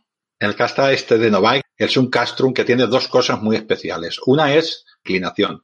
Tiene una inclinación entre la puerta norte, la puerta pretoria, y la puerta de, de sur, en este caso la de Cumana, de 30 metros. O sea, las murallas estaban inclinadas 30 metros.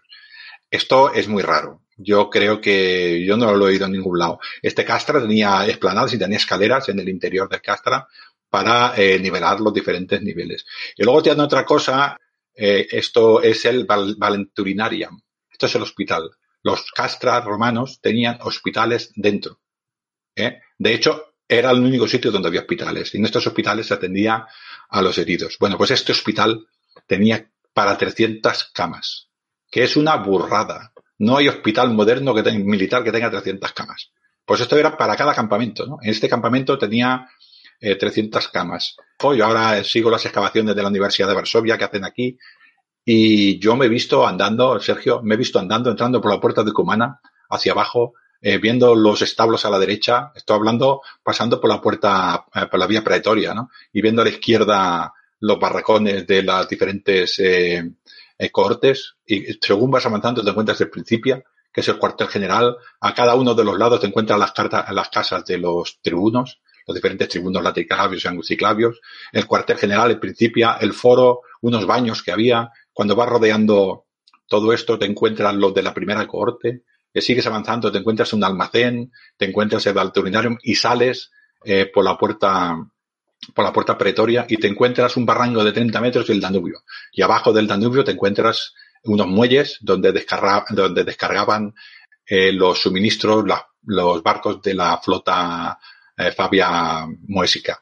Eh, lo he visto, lo he vivido y he caminado por este, por este castro. He salido por la puerta um, principal es eh, sinistra hacia, hacia el Canabae a buscar a, a la mujer de mi protagonista porque él quiere, mujer no oficial, recordemos que los legionarios en esa época no se podían casar y esta era la vida que tenía este hombre.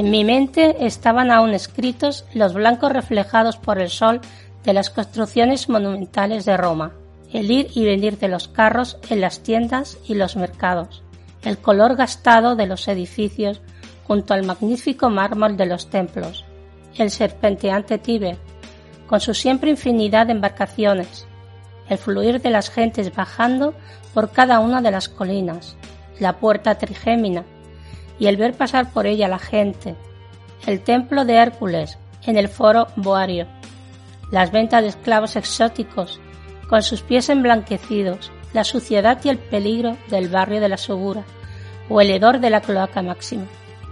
Lo echaba todo de menos, pero esa era otra vida, otro tiempo. Tal vez pueda volver a sentir de esa forma mi ciudad. Eso ahora era pensar por pensar. Legno en Tapae, de Ángel Portillo.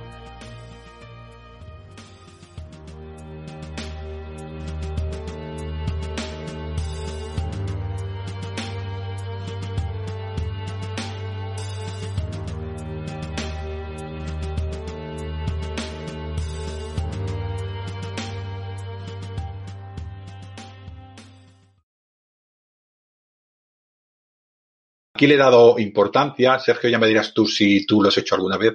Ah, hay un personaje en, la, en el Contubernia, eh, yo siempre digo siete y el cabo, ¿no? Pues el cabo eh, se decía el decano. Y este decano no tenía tanto poder de mando como sí prestigio para organizar a los hombres, ¿no? No sé si tú lo has utilizado en algún, en alguno de tus textos. Sí, yo he puesto, yo he puesto con, por ejemplo, en el contubernio he puesto al Optio, que no es muy habitual, pero puse que el Optio tenía más relación con ellos y estaba con ellos, pero sí que eran siete, y siempre hay un veterano, ¿no? Un hombre que lleva pues más un poco la, la voz cantante y es lo que tú dices, no es una cuestión de, de mando efectivo, sino que es una cuestión de, de veteranía, de experiencia, de, eh, de, respeto también, ¿no? Imagino que va por aquí la, la, cosa. Entonces yo pienso que eso es importante que siempre hay uno que, que destaca pues por eso, ¿no? Pues por su veteranía y por unas cualidades y unas aptitudes para, para llevar a la, a la tropa por el camino correcto, ¿no? ¿No sería así eso más o menos?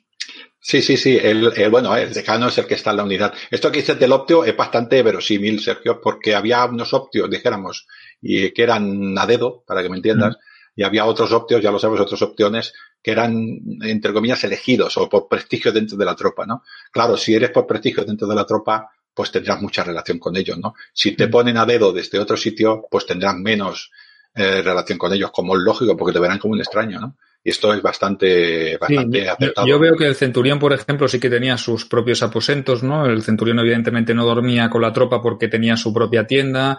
Seguramente si podía permitírselo podía tener incluso algún esclavo que le ayudase pues con su armadura, con su eh, que le hiciera de cenar, le hiciera lo que, lo que fuera. Pero yo pienso que el Opti es una figura como intermedia, ¿no? Como es Sí, el segundo del centurión, pero puede ser pues también un hombre cercano a la tropa, ¿no? Porque tiene que ser un hombre que conozca a, esos 80 legionarios que están en la centuria y ob obviamente pues eh, no es tan eh, elevado en categoría o en rango como puede ser un, un centurio, ¿no? Entonces sí que es verdad que yo lo enfoqué desde ese, desde ese punto de vista de que el Optio formaba un poco parte de... Del núcleo de soldados, porque realmente el centurión es un poco más distante, porque es el que imparte la disciplina, y el, y el opti puede ser como un refuerzo, una ayuda, pero no deja de ser un suboficial, ¿no? Es un que está ahí como en tierra de nadie, ¿no? Estoy entre la tropa y la oficialidad, no soy ni la una ni soy la otra, pero también me interesa, pues como eh, suboficial, eh, llevarme bien con los legionarios, porque al fin y al cabo también soy el enlace entre los legionarios y el centurión. Entonces, también es verdad que puedes estar dentro de este eh, grupo y dormir con ellos, porque no veo yo que cada optio que tuviera su propia tienda. No, no lo encuentro muy, muy práctico, ni porque ya el centurión ya tenía una estancia bastante grande. Ni veo tampoco que ningún centurión dejase dormir a un optio en su propia tienda. No sé cómo ves tú. No, no, el centurión ya era un oficial, ya llevaba su, su gladios al lado contrario, ¿no? A su lado izquierdo, ¿no? Eh, yo, esto que dices ahora eh, es cierto. Yo, yo aprovechando las bajas de, para, para que veas, ¿no? Que aprovechamos los dos. Aprovechando las bajas de las batallas, evidentemente mueren hombres, mueren oficiales y evidentemente pues se reestructuran las, las oficialías y las suboficialías, ¿no? De las, y hay una, en una de las eh, narraciones que hago del, del himno Mentapá es precisamente esta, ¿no? Que llega al Kenturio y le dice a la tropa, bueno, eh, necesitamos un optio, eh, podéis elegir eh, unos determinados, porque él también no quiere tampoco un cualquiera, ¿no? Y la tropa elige al optio, pero eso me decimos porque eso se sabe que es así, que había optios que eran elegidos por la tropa, por lo que dices tú, el optio era una persona más cercana, también impartía disciplina, pero cuando si, es una es un equilibrio, ¿no? Cuando tú tienes una persona de mucho prestigio que tú la has elegido, normalmente tirarás con ella. Y esto es muy importante a la hora de, la disciplina de aguantar. Sí, sí, sí, yo soy totalmente de, acuerdo contigo y, pienso que la figura del optio tiene que ser un enlace, ¿no? Un puente entre, entre la legión, entre el, el, el Miles y, y, el oficial, el centurión. Pero sí que es verdad que el centurión ya tiene eh, cierto prestigio y cierto grado dentro de la oficialidad es eh, como de, podríamos decir como un, un puntal básico en la, en la, dentro de la legión y el Opti pues está ahí a camino entre uno y el otro, ¿no? Entonces sí que es verdad que en momentos determinados cuando un centurión podía ser herido gravemente o muerto, sí que es verdad que la lógica que nos dice que un hombre dentro de, de la legión que pudiera ocupar su lugar podría ser un Optio que estuviera bien considerado y que tuviera pues evidentemente prestigio dentro de la tropa, ¿no? Entonces, sí que es verdad que yo he jugado también en mis novelas un poquito con eso, ¿no? Con el hecho de que los optios son unas figuras muy cercanas a la tropa, pero que en el momento que tienen que impartir disciplina y tienen que obedecer una orden de un centurión, evidentemente se deben a su rango, ¿no? Porque otra cosa no, pero jerarquizado, la legión romana estaba mega ultra jerarquizada, ¿no? Entonces, eso también los legionarios lo sabían. Y ellos, yo imagino que también serían conscientes de que el optio estaba para según qué cosas, pero para otras cosas no se le podía pedir más, ¿no? Entonces, sí que pienso que el, que el optio es una figura cercana al legionario, pero también eh, hace de puente con, con, el centurión. Entonces yo por eso eh, no vamos a abrir un debate de esto, pero es una cosa más de sentido común, porque no hay ningún sitio donde nos explique, ¿verdad, Ángel, que el centurión y el optio, cuál era el papel específico de un optio o qué peso tenía a la hora de tomar una decisión, porque el que tomaba las decisiones finales dentro de una centuria era un centurión, por eso era el oficial al mando, ¿no? Y que dentro de eso, de esa centuria, pues incluso hay veces que se habla de uno, dos o tres optios, dependiendo, ¿no? También teserarios, también signifer, también todos estos hombres, pese a ser suboficiales, no dejan de ser hombres estrechamente vinculados a la tropa. Y evidentemente tú no te vas a ir con el centurión y vas a decirle que sí a todo y tal, y no vas a hacer un poco de, mediador con, tus compañeros, ¿no? Porque al fin y al cabo tú hace dos días o hace un tiempo pertenecías a, esa, a esa tropa más rasa, por decirlo de alguna manera. Entonces yo como optio no me interesaría tampoco tener una mala relación con un, con un legionario o con todos los legionarios, porque luego pasa lo que pasa, ¿no? Que se amotinan las legiones y el primero que pilla soy yo, ¿no? Sí, bueno, ya sabes cómo va esto. En las películas americanas se lleva mucho poli bueno, eh, poli malo. Es, la, es la técnica, ¿no? Eh, aquí quería echar un poquitín a Sergio, que, antes se me ha pasado, eh, cuando has explicado lo de Castro de Novae, el origen de Tibaste. Tibaste es, eh, lo voy a decir como lo pongo en el libro, es, Tibaste es hijo de Urgidar del linaje de la ciudad de la colina. Esto es como él se presenta, ¿no? Eh, es un íbero, el Ercabón, que se encuentra a, Aurelio allí en Novae, bueno, en su viaje hacia Novae, y eh, Novae es donde está la Legión Primera Itálica, ¿no? Y lo hago un poquitín para el contraste de una persona que, quiere ser, porque él se apunta a, la cohors cuarta eh, Hispanorum Equitata, eh, Hispanorum Equitata, eh, una, una, corte que se reclutó aquí en la Tarraconensis y la mandaron allí a, a, a tropas de refuerzo, a estas legiones, ¿no? Él se, se apunta para ser ciudadano romano. Aurelio ya lo era, ya era ciudadano romano. Es más, renunció a parte de sus derechos como ciudadano romano, por ejemplo, a poder casarse, no podían casarse los legionarios, sin embargo los ciudadanos romanos sí. Eh, no podían asociarse los soldados, no podían ser miembros de un colegio, los ciudadanos romanos sí. Entonces, el, el Aurelio renuncia a su parte de su ciudadanía mientras esté en el ejército, mientras esté alistado en servicio, y sin embargo, Tibaste es un íbero, que es un hombre libre, pero no es ciudadano romano. Y quiere para sus hijos que sean ciudadanos romanos. Cuando Tibaste acabe, será como cuando eh, Aurelio empezó. Y entonces eh, hago esta relación y cada uno ve el mundo de una manera. Él, él ve los dioses del Olimpo y el otro lo que ve es el agua del río, que me dice el viento que corre por el Ebro, que me dicen los bosques, ¿eh? el lobo, el caballo, que, que, que me susurran. Y este, esta, este tipo de personaje eh, es un personaje importante en la historia. Eh, y también lo he intentado un poquitín para que vea el mundo, para que las preocupaciones que tiene Aurelio, que son preocupaciones de Romano, poder compararlas con preocupaciones de otra persona que está mucho peor que él.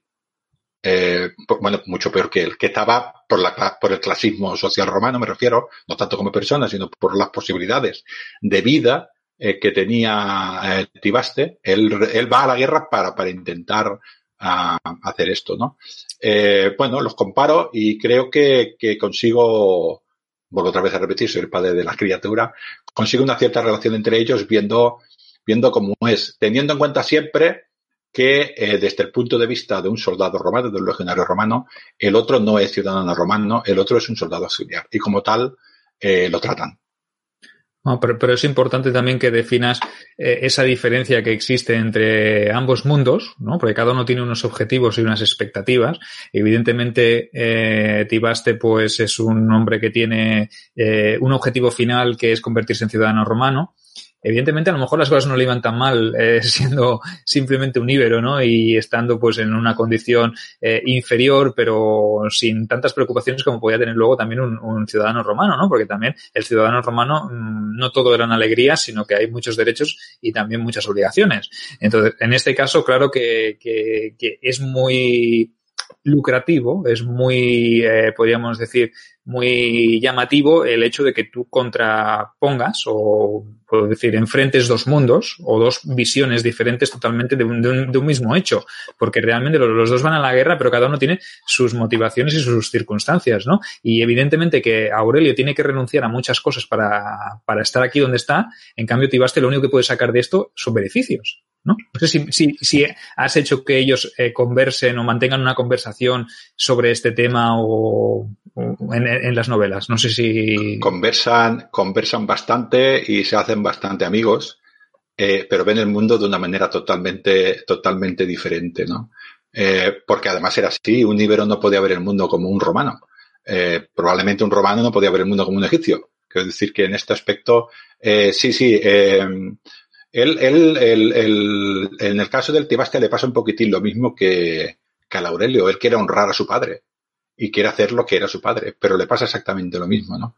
Eh, no voy a hacer el, el, lío por el cual eh, Tibaste también, porque que los, los, oyentes lean los libros, ¿no? Eh, pero él también se ve forzado en ir a buscar un futuro más importante eh, para su eh, para su familia, ¿no? Y, y sí, eh, conversan y, y, son protagonistas que tienen mucha relación en los tres libros. Y a mí es un personaje que me parece encantador. Toda la gente que ha leído el libro le parece bastante encantador. Mi hijo, el mayor, yo tengo dos hijos, el mayor me ha dicho que tengo que hacer, ¿cómo se llama esto? Ay, ¿cómo se llama? Un espino. Eh, es un espino, muy bien. Espino hablando de, la, de, este Tibaste, ¿no? Y explicar un poquito su vida, ¿no? Muy bien, de cómo Tibaste salió de aquí y decidió ir para allá. Y digo, hostia, Dani. ¿no? Tú nos presentas a un Tibaste que está dentro de la legión ya, ¿no? En un conflicto, pero la gente es verdad que sí que llama la atención muchos, muchos personajes que aparecen, sobre todo en las trilogías, ¿no? Que acostumbran a ser eh, puntos de paso donde se cruzan muchísimos personajes. Te digo porque yo en las, en las mías de Valerio, pues me pasa absolutamente lo mismo, ¿no? Me he encontrado con gente que eh, me dice, hostia, este personaje que sale aquí, le he cogido cariño y hostia, y hostia, al final, al final lo matas, cabrón. al final lo matas y hostia, yo quisiera saber, ¿por qué no haces un, spin-off y nos explicas un poquito eh, cómo era este personaje antes de llegar aquí? Evidentemente, podríamos hacer un spin-off de todos los personajes que aparecen y podríamos inventarnos una historia paralela ambientada dentro del contexto histórico y daría para escribir otra novela pero realmente hay momentos pues que la esencia de los personajes son en ese momento, porque a lo mejor tú le explicas cómo era la vida de Tibaste hasta enrolarse en la legión y en los auxiliares y la gente dice, hostia, pues yo me lo he imaginado de otra manera. O, en cambio, ahora que has generado una expectativa, ¿no? Muy bien, esto era, esto es, hombre, hay que hablar de los libros sin hablar de los libros, siempre ahí está, ahí está la gracia. Eh, sí, claro, yo una de las cosas que he intentado en mis libros es eh, no describir mucho a los personajes. Una de las cosas que más me gusta, te lo digo en serio, es cuando un lector eh, lee el libro y me dice, he leído tal libro, no sé qué, y yo le pregunto, ¿cómo te imaginas a tal personaje? Nadie me dice lo mismo. Eso es. Nadie me dice lo mismo. Todo el mundo se imagina el personaje de una manera diferente, ¿no? Y eso es fantástico. Comparto, es fantástico. comparto tu punto de vista porque yo con mis personajes los defino muy, muy poquito porque prefiero que el lector eh, se haga una imagen, eh, en cambio, si tú le dices, no, tenía barba, los ojos azules, la piel eh, la tenía clara, con una tez muy fina, tenía entradas, tenía el pelo largo, cuando tú le estás definiendo ya ese personaje y, y más o menos el lector se puede hacer una idea. En cambio, si tú le das cuatro detalles muy básicos sobre cómo él cómo es él, más que nada la personalidad, ¿no? Que es lo que yo pienso que marca más el devenir de los personajes y la manera de ser de un personaje. Entonces, yo pienso que ahí cada uno físicamente que se lo imagine como quiera, porque seguramente si tú le dices ahora, coges a cinco o seis o diez lectores que se hayan leído Lignum y les dices, a ver, eh, ahora que os habéis leído la trilogía, eh, explicadme o hacedme un boceto mmm, de cómo eh, sería eh, Lignum o Tibaste o cualquier personaje, mmm, sin haber visto nunca su cara, porque realmente nunca lo han visto, ¿no? Entonces, a ver, cada uno que me lo, que me lo dibuje, o yo que se pones un dibujante profesional para que ellos le den una descripción de cómo se lo imaginarían.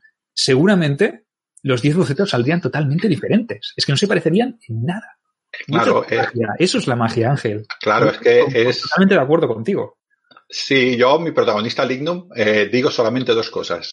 Dos, ¿cómo lo defino? Primero, que mide un metro setenta y siete porque lo miden para la legión y que, y que tiene una pequeña cicatriz en la, en la mano, en, el brazo izquierdo. No digo nada más. De su padre, no digo nada, que se llama Lucio. ¿Cómo es el padre? Cada persona se lo imagina diferente y los personajes igual. Y vuelvo, eh, cada uno, esto, por esto los libros son siempre, para mí, mejor que las películas, porque tú te montas tu protagonista. Eh, cuando tú ves una chica y él dice, qué chica más guapa, tú ves la chica guapa que te gusta a ti, ¿no? Y, esto es, eh, yo disfruto mucho preguntando estas cosas. Y tú, este, como te lo imaginas? Ah, pues yo imagino así. Y luego te das cuenta de que yo he imaginado un tibaste yo he imaginado un Lignum, un Aurelio Vitalis, un Lucio Vitalis, su padre, a Lucrecia, su madre, y, todo el mundo ha imaginado una diferente. Y yo soy el que, el que ha creado el personaje. Sin embargo, cada uno ve un personaje diferente. Yo esto, no voy a decir una palabrota, pero es fantástico. ¿eh? La palabrota es otra que empieza por os. Sí. Puntos suspensivos, ¿no? Sí, sí, pero yo estoy, yo estoy totalmente de acuerdo y, y, y, está muy bien que definas y hagas una descripción exhaustiva de los personajes. Pero yo pienso, de todas maneras, que para que la gente se estructure su propio personaje en la cabeza, yo pienso que es lo más importante es definir eh, sus rasgos de, personalidad, su manera de comportarse, sus emociones. Yo ahí sí que pienso que eh, pueden darle más peso al, al, a la imagen que tú puedes hacer, ¿no? Porque es más importante el cómo actúa que no cómo es físicamente, porque a ver, lo de cómo es, eh, te lo explican una vez y luego ya pues tú te lo metes en la cabeza y siempre lo verás igual. Pero si tú no das esas pistas, cada uno se lo imagina como quiera y yo pienso que esa es la esencia de los libros. Eso es lo bonito de los libros. Ahora, ahora que dices esto, eh, voy a, vamos a pegar un salto un poquitín para adelante, ¿no? Eh, aquí tenéis un pequeño fragmento del último libro mío, ¿no? Que es Lindum en Roma, ¿no? Eh, el, publicado ahora, ¿verdad? Que el último que he publicado, sí. Recién salidito del, del horno. Eh, eh, no se ha enfriado todavía, está todavía calentito, ¿no? Y bueno, dice nuestros actos, eh, bueno, antes de leer, el Lindum en Roma porque vuelve a Roma pero ¿por qué vuelve Roma? Ahí lo dejo, ¿no? Eh, nuestros actos, más pronto o más tarde, tienen consecuencias, pues el pasado siempre vuelve, por tiempo que pase y por distancia que pongas entre ese lugar y tú. Todos los cabos sueltos que quedaron sin atar retornan a tu vida y lo hacen cuanto menos lo esperas, cuando crees que lo tienes todo encarrilado y libre de peligro. Bueno, yo, este, este libro, este libro, El Lignum en Roma, se lo he dado a leer a dos lectoras cero y a otro, un amigo mío de aquí, de mi pueblo. Te puedo decir que cuando acabó el libro, se enfadó conmigo, porque no esperaba eso del personaje. Te lo digo así. Yo igual no me ha dejado hasta de hablar. no se esperaba eso del personaje y eso me, me resultó fantástico. Entonces marca eso, es, eso es, eso es una, una, digamos, una respuesta excelente para un escritor. Yo pienso que sí, ¿eh? Pero bueno. Ya te, ya te digo, Sergio, me resulta. ¿Que hayas perdido un amigo? No, bueno, no, se enfadó y luego, bueno, empecemos a comentar, ¿no? Pero, pero dijo, hostia, no me lo esperaba esto. Digo, bueno, pues eh, eso quiere decir que te sorprendió, ¿no? Eh, los personajes tienen que ser eh, coherentes, por eso cuesta tanto hacerlos. Eh, pueden evolucionar, un personaje como mi protagonista, evidentemente, evoluciona porque, claro, pasa de ser un crío a, pasa, además pasa por unas, por unas cosas eh, muy duras, ¿no? Y este, este pensamiento que he leído eh, del pasado, el pasado siempre vuelve, esto, hemos dicho que la historia empezó en el año 98 y esto es en el año 104. Es un poquitín antes de que empezara la segunda parte de la guerra de las Dacias, que empezaron en el, en el 105 eh, después de Cristo y acabaron en el 106. Em, vuelve a Roma por algo. Eh, no me acuerdo por qué vuelve a Roma. ¿eh? Eh, tiene, tiene su, tiene su motivo. Bueno, tú, Sergio, ya sabes, ahora que, que, estamos aquí un poquitín en Petit Comité, tú empezaste a hacer tu primer libro, tu primer libro de la primera trilogía haciendo un libro, ¿no? Yo, mi primer libro se iba a llamar Limón en Roma. Y he hecho tres. Lignum en Roma, Lignum en Tapae y Lignum primero, ¿no? Bueno, vuelve por alguna causa y, y, tiene que solucionarla y volvemos otra vez a estar en el mismo, en el misma, en la misma eh, coyuntura que antes. Lo tiene que hacer todo por la familia. Ahí lo dejo.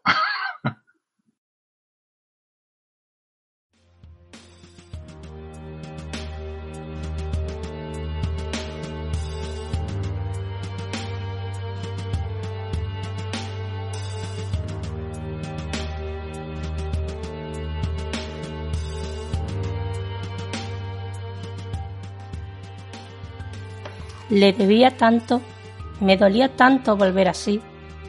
De niño padre no me dio lo que yo quería, pero de lo que tenía siempre obtuve lo que necesitaba. Era rígido pero justo, pues siempre supe lo que tenía que hacer. Me corregía y me enseñaba. No solo eso, sino que me guiaba. Él era consciente de que tarde o temprano tendría que valerme por mí mismo y tendría que sufrir mis fracasos y disfrutar de mis éxitos. Hubiera querido tener una vida cerca de él. Quisiera haber oído sus reflexiones, su sabiduría de la vida. Sin embargo, no pudo ser. Las circunstancias no se dieron. Así que siempre he intentado imitarlo y seguir su ejemplo. Si digo una cosa, la hago. Nada me hacía faltar a la palabra dada. Eso lo he introducido tanto en mí que me define. Todo aquello que digo, lo hago. Me conocen por eso, me distingo por ello. Cada promesa cumplida es un homenaje a mi progenitor. Lignum en Roma, de Ángel Portillo.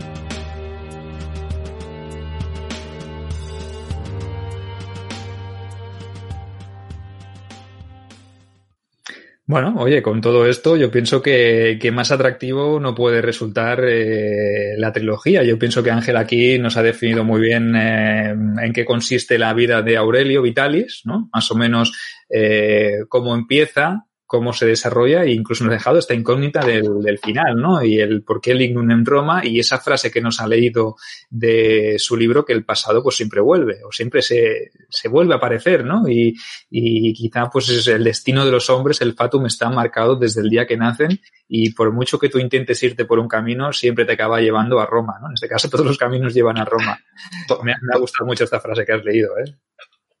Sí, bueno, yo es, es un, bueno, es el destino. Eh, a veces es el destino, otras veces es la casualidad. Llámale, llámale como quieras, la cosa es que nos lleva. ¿eh? Eh, hay una conversación que tengo precisamente de eso, de dos protagonistas, que uno dice que es el destino, que uno se labra su futuro, y el otro dice que no, que somos una, un juguete de los dioses, ¿no? Y esto es lo que estabas tú ahora diciendo. ¿Qué, qué, nos, que nos labramos nosotros nuestro futuro o no no lo logramos. Esto es la eterna pregunta y la eterna que no tiene solución, porque las cosas van pasando y, y le puedes dar causa eh, a lo que quieran, ¿no? Eh, ¿Hay aquí alguna preguntita? Eh... Tú, mismo, porque son todas para ti seguro. O sea que ah, tú ¿sí? mismo las lees y las respondes. Aquí tengo a a Natal Toñe Portillo. No sé si leer porque seguro que es comprometida, ¿eh? Sí, pues me suenan, esos apellidos me suenan de, de la Gens sí, Portillo, ¿no? De la Gens Portillo, de hecho es la, la domina, es la que tiene el Imperator. Ella. el Imperator, sí. Dice, meterse en la cabeza de un hombre de esa época ha de ser complicado para alguien de nuestro tiempo. ¿Cómo explicar las sensaciones de alguien que solo ha vivido en su casa, donde su padre toma todas sus decisiones? Eh, él solo conoce las calles de Roma. ¿Qué sentirá al abandonar la que siempre fue su casa? ¿Qué sentirá al alejarse de Roma? ¿Podría explicarnos de dónde sale esa inspiración? Jolín. ya no que tiene trampa. Esa que tiene trampa, ¿eh? Y yo no le hablo. diciendo que a ver si eso está inspirado en hechos reales. Claro, eh, claro, es que ella, ella le dio el libro y es la más crítica de todas, evidentemente. Eh, claro, eh, pongámonos en una persona que vivía en Roma con unas murallas de 12 metros, 5 metros de altura, 10.000 tíos defendiéndola. Si hacía falta, se presentaban 100.000 más a defenderla, ¿no? Y, y este hombre sale de Roma, de sus murallas, una persona que nunca había abandonado las murallas. Hay que, hay que imaginárselo. Nosotros ahora tenemos Internet y tenemos el Google Maps, pero este hombre tiró la vía Flavia para arriba y no sabía dónde iba. Nunca había visto lo que pasaba afuera. Nunca había dormido fuera de una cama que no fuera su casa. Y esto es un miedo extramuros que existió siempre eh, yo soy familia, mi hermana quizás lo dice por eso, yo soy familia de militar y he vivido en un cuartel.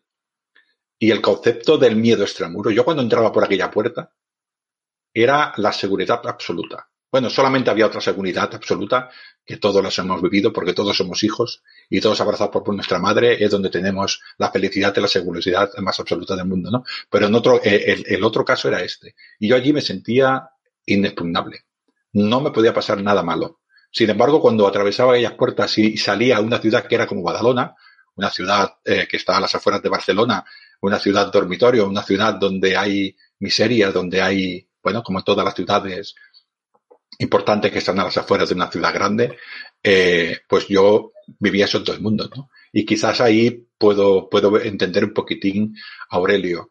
Eh, no sé si podría llegar a entenderlo del todo. Eh, en las, en las calles de Roma te atracaban. La gente no iba en, las vías de Roma, la gente no iba de una nube, iban de 30 en 30 a viajar. ¿eh? Era un tema complicado el hecho de viajar. Y luego eh, tengamos en cuenta que el hombre se alejaba, dejaba de ver Roma, y no solamente dejaba de ver Roma, sino que eh, ya no sabía que en 20 años no volvería. O pensaba él que en 20 años no volvería. Eso tiene que ser muy duro. Deja a su padre. Oye, a su padre, sí. Ángel, ¿me permites hacer una puntualización? Sí, claro. Eh, sin interrumpirte, luego retomamos el tema, ¿eh? Pero es que has hablado de la URBS de Roma, has hablado de la ciudad de Roma, de los peligros de Roma y de lo asimilable que puede ser, por ejemplo, a una ciudad dormitorio, a una ciudad que esté a las afueras de una gran ciudad, por ejemplo.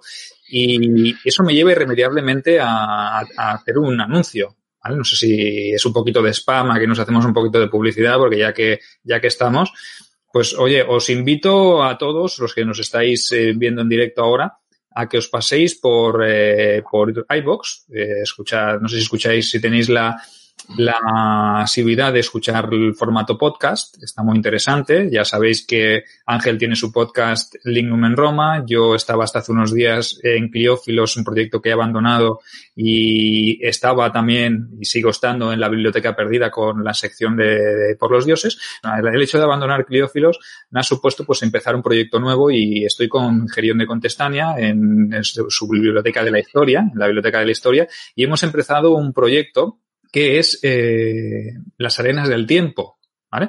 Eh, se ha inaugurado esta semana con un podcast dedicado al auge de las ciudades fenicias.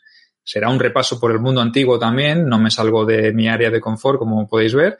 Y ya os avanzo, pues que en breve, en cuestión de semana y media, dos semanas, volverá a sonar otro capítulo de las arenas del tiempo, recordad, la Biblioteca de la Historia, donde tendremos el honor y el placer de colaborar eh, Ángel Portillo y yo, y os traeremos pues unos episodios muy interesantes sobre Roma, la URBS, y hablaremos precisamente de estos temas.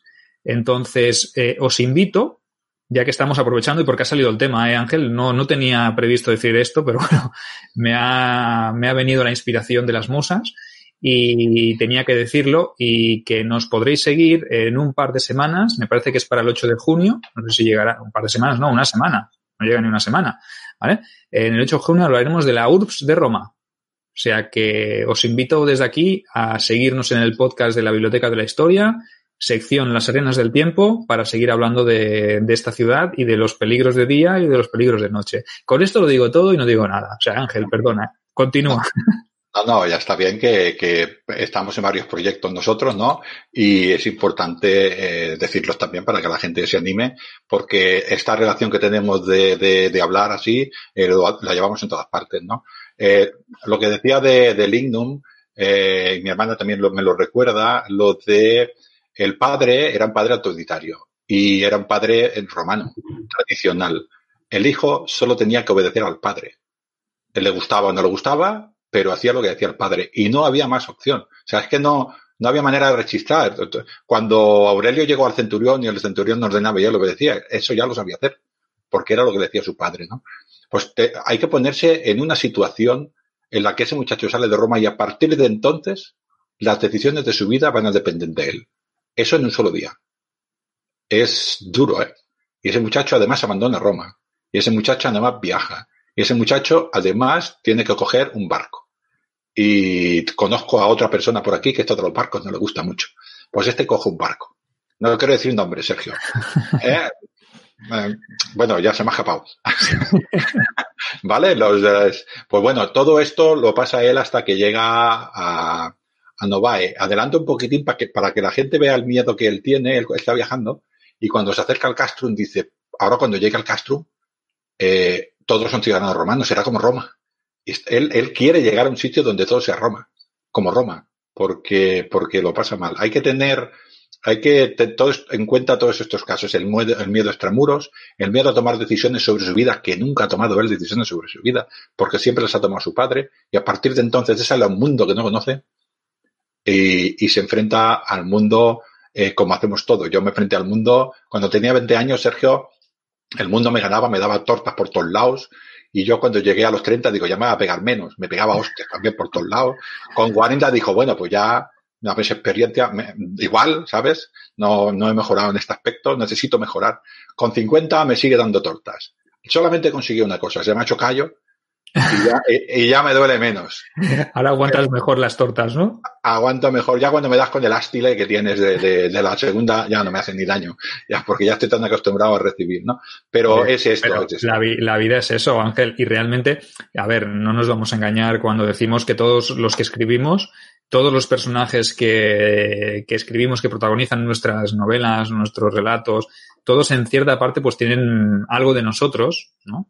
Algo de nuestras vivencias, algo de nuestra experiencia y por eso podemos definir y podemos conocer y podemos eh, profundizar tanto en esos personajes porque en el fondo todos tienen algo de nosotros, aunque sea pasajero, buenos, malos. Eh, a ver, evidentemente si hablamos de que estamos eh, definiendo un personaje que es un asesino sin escrúpulos, evidentemente no, no, pero pese, a eso, incluso los, los asesinos sin escrúpulos pues tienen algo de humanos, ¿no? Entonces, definir y crear todos estos personajes no es sencillo, pero sí que son un, podríamos decir, un reflejo de, de, de, nosotros, ¿no? No sé si, si tu hermana quería preguntar de esto, iba un poco más encaminado en si, en si Aurelio es un poco ese ángel portillo que abandona su casa, que se va, eh, que se echa el petate y se busca la vida y que su padre era una persona que, que, que tenía más carácter o que era, eh, no sé, ¿eh? yo, yo es que más o menos, no sé si lo he interpretado bien, no, no lo he interpretado bien, o si te ha servido de algo, de inspiración. No quiere decir que tu padre fuera así como el padre de Aurelio, no, pero tú sí que has vivido esa experiencia y por eso tú la puedes definir ahora dentro de un personaje eh, ficticio que vive en un momento real. Yo soy, creo que de Descartes, ¿eh? tú eres más filósofo que yo, pero creo que dijo que yo soy yo y mis circunstancias, ¿no? Y si no, fue otro. Eh, yo soy yo en mis circunstancias. Y yo soy Ángel Portillo cuando escribo y cuando no escribo. Procuro que Aurelio, eh, yo no soy Aurelio, porque no veo el mundo como Aurelio. Para decir que el 100% de lo que dice Aurelio es genuino de Aurelio y no hay cosas mías, es imposible porque yo soy yo siempre. Cuando hablo contigo, Sergio, en los programas de iVox, eh, soy así. Y cuando hablo contigo en, persona en el grupo de recreación, pues soy así. Con lo cual, cuando escribo, soy así. Y cuando duermo soy así, cuando como soy así y cuando veo la tele soy así. Yo soy Ángel Portillo Luca, no puedo, no puedo salir de mí. Procuro eh, ponerme mucho en el personaje, empatizar mucho en el personaje, pero decir que el 100% de Aurelio no hay nada mío, es que no lo puedo decir yo ni lo puede decir nadie, porque es, impos es, imposible. No hay ningún escritor que sea capaz de decirme a mí, yo este personaje no tiene nada mío. Porque, primero porque tú no te conoces tampoco al 100%. Las reacciones que tú tienes eh, tampoco la sabes, con lo cual, eh, sí, quizás eh, yo tenía un padre que es militar, eh, vivió en un cuartel, eh, pues era rígido, como todos los militares, no más ni menos, quiero decir, no, además yo no lo veo una cosa extraña en mi vida, en mi vida personal, no, no sé cómo son las vidas, yo no sé cómo es la vida de un hijo de un minero, porque no estaba allí, yo estaba en mi vida, ¿no? Y estaba alrededor toda la, todo el tiempo de esto y para mí es natural, no tengo, quiero decir, no es ni trauma, ni vergüenza, ni, ni orgullo, no, es mi vida, la vida de mía, tú has tenido la tuya, tu es una, es una experiencia, correcto, entonces claro. todo nos sirve en esta vida. Tú dices antes, hablabas de las tortas a los 20, las tortas a los 30, las tortas a los 40, evidentemente no vamos, no va a pasar mm, años de nuestra vida que no recibamos alguna torta, la cuestión es cómo las encajamos, ¿no? Ahí está, sí. Yo te puedo decir que tú todavía no has recibido las de los 50, pero ya llegarás. las de los 40 ya me los he llevado, ¿eh? aunque sí. parezca así un yogurín, ¿eh? que parezca que tenga 25 26. Sí, bueno, sí. No, no cuela, ¿no? Bueno, a ver, ¿qué dice? Dice Maribel que le estamos dejando, Maribel Bofil, ¿eh? gran divulgadora, eh, nos está diciendo que nos estás dejando motivación futura. Eh, ahora ya que has dicho tú que has hecho publicidad del, del de esto, yo en el Lindom en Roma He grabado un episodio con ella que saldrá también la semana que viene. Perfecto. Eh, espectacular. Yo no puedo más que alabar a, a Maribel, siempre se ofrece y, y, lo hace todo muy agradable también.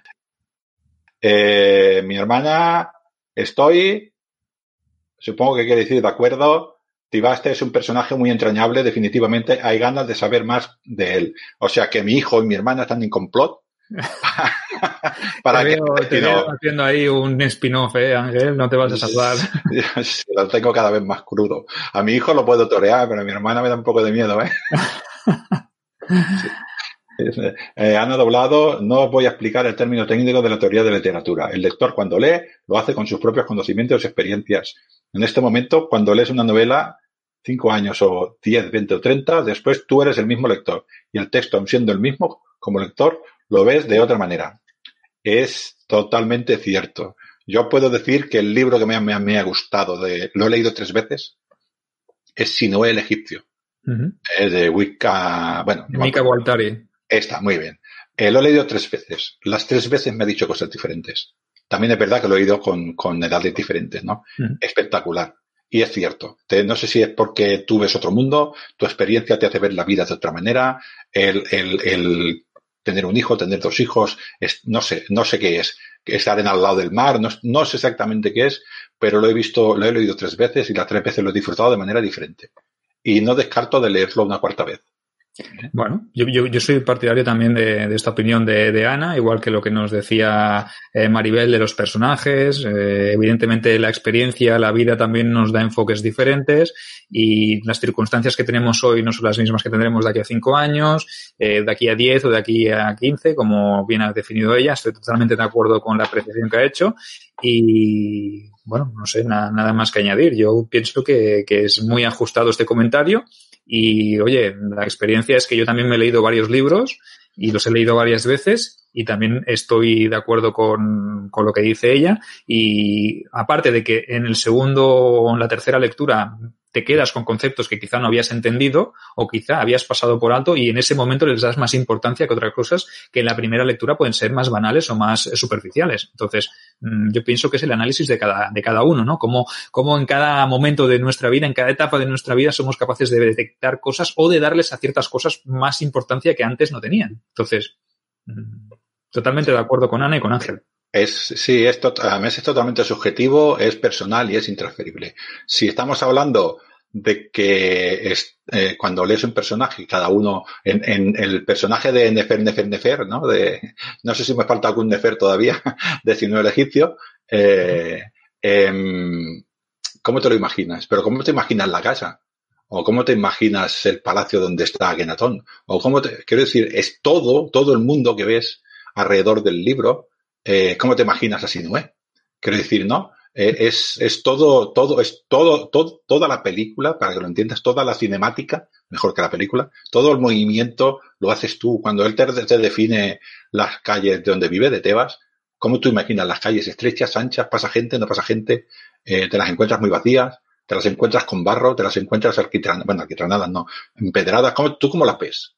Cada uno ve una ciudad, cada uno ve, en el caso de Roma, cada uno ve una Roma cada uno ve un romano, cada uno ve una domina, cada uno ve, eh, cuando ves una calle, ¿cómo la ves? ¿Con tiendas, sin tiendas? ¿Con banquetas, sin banquetas? como con balcones, sin balcones? ¿Con ventanas? Todo esto es, eres tú el que delante de un libro, eh, bueno, yo te lo digo es que llevo muchos años leyendo a Sergio y es una cosa, y, y, y, a mí me motiva, me motiva mucho y el poder haber hecho estos tres libros y ahora estoy casi acabando, acabando el cuarto, eh, es una. No, no, no. No, no, el cuarto no. Es una, es una, es otra historia diferente, eh, más, más, eh, más temprana en el tiempo, eh, bueno, perdón, más tardía en el tiempo, 131 antes de Cristo y bastante más, más eh, tradicional a la gente, ¿no? Y ponerte en estos personajes, pero es exactamente lo mismo. Yo tengo varios personajes y cada uno se va, se va a imaginar el suyo. Yo, en, en, a veces, lo digo, soy muy pesado a veces, ¿no? Yo empecé a leer eh, con 14, 15 años, no he parado de leer nunca, y hay veces, eh, Sergio, que no encuentras palabras para explicar conceptos, ¿no? Esto mm. quiere decir que, que es muy difícil explicar según qué sentimiento y según qué cosas, porque además yo lo siento, el mismo, eh, el mismo concepto que yo, que yo veo, lo ves tú, pero lo sientes diferente. Es, es complicado de meterse ahí y de explicar estas cosas. Eh, y nada, eh, esperamos que hayáis, que hayáis, disfrutado. Ángel, no sé si tienes tú alguna manera, alguna conclusión o algo que añadir al programa sí. de hoy. Quería añadir Cine Libris Kela, Cine Anima Corpus es. No sé cómo he leído en latín porque soy bastante Perfecto, perfecto. malo. Pues perfecto, ¿no? Eh, ¿De dónde sale esta frase y de quién es esta frase, no? Esta frase es de eh, un personaje muy conocido por todos que es Marco Tulio eh, Cicerón. Y esta la pongo yo en mi segunda obra que es eh, Lignum. Eh, es lo que hemos hablado, Sergio. Un orgasmo sin libros es como un cuerpo sin alma. Oye, pues no se me ocurre una mejor manera de finalizar el programa de hoy que con esta gran frase de nuestro amigo eh, Quiquerón.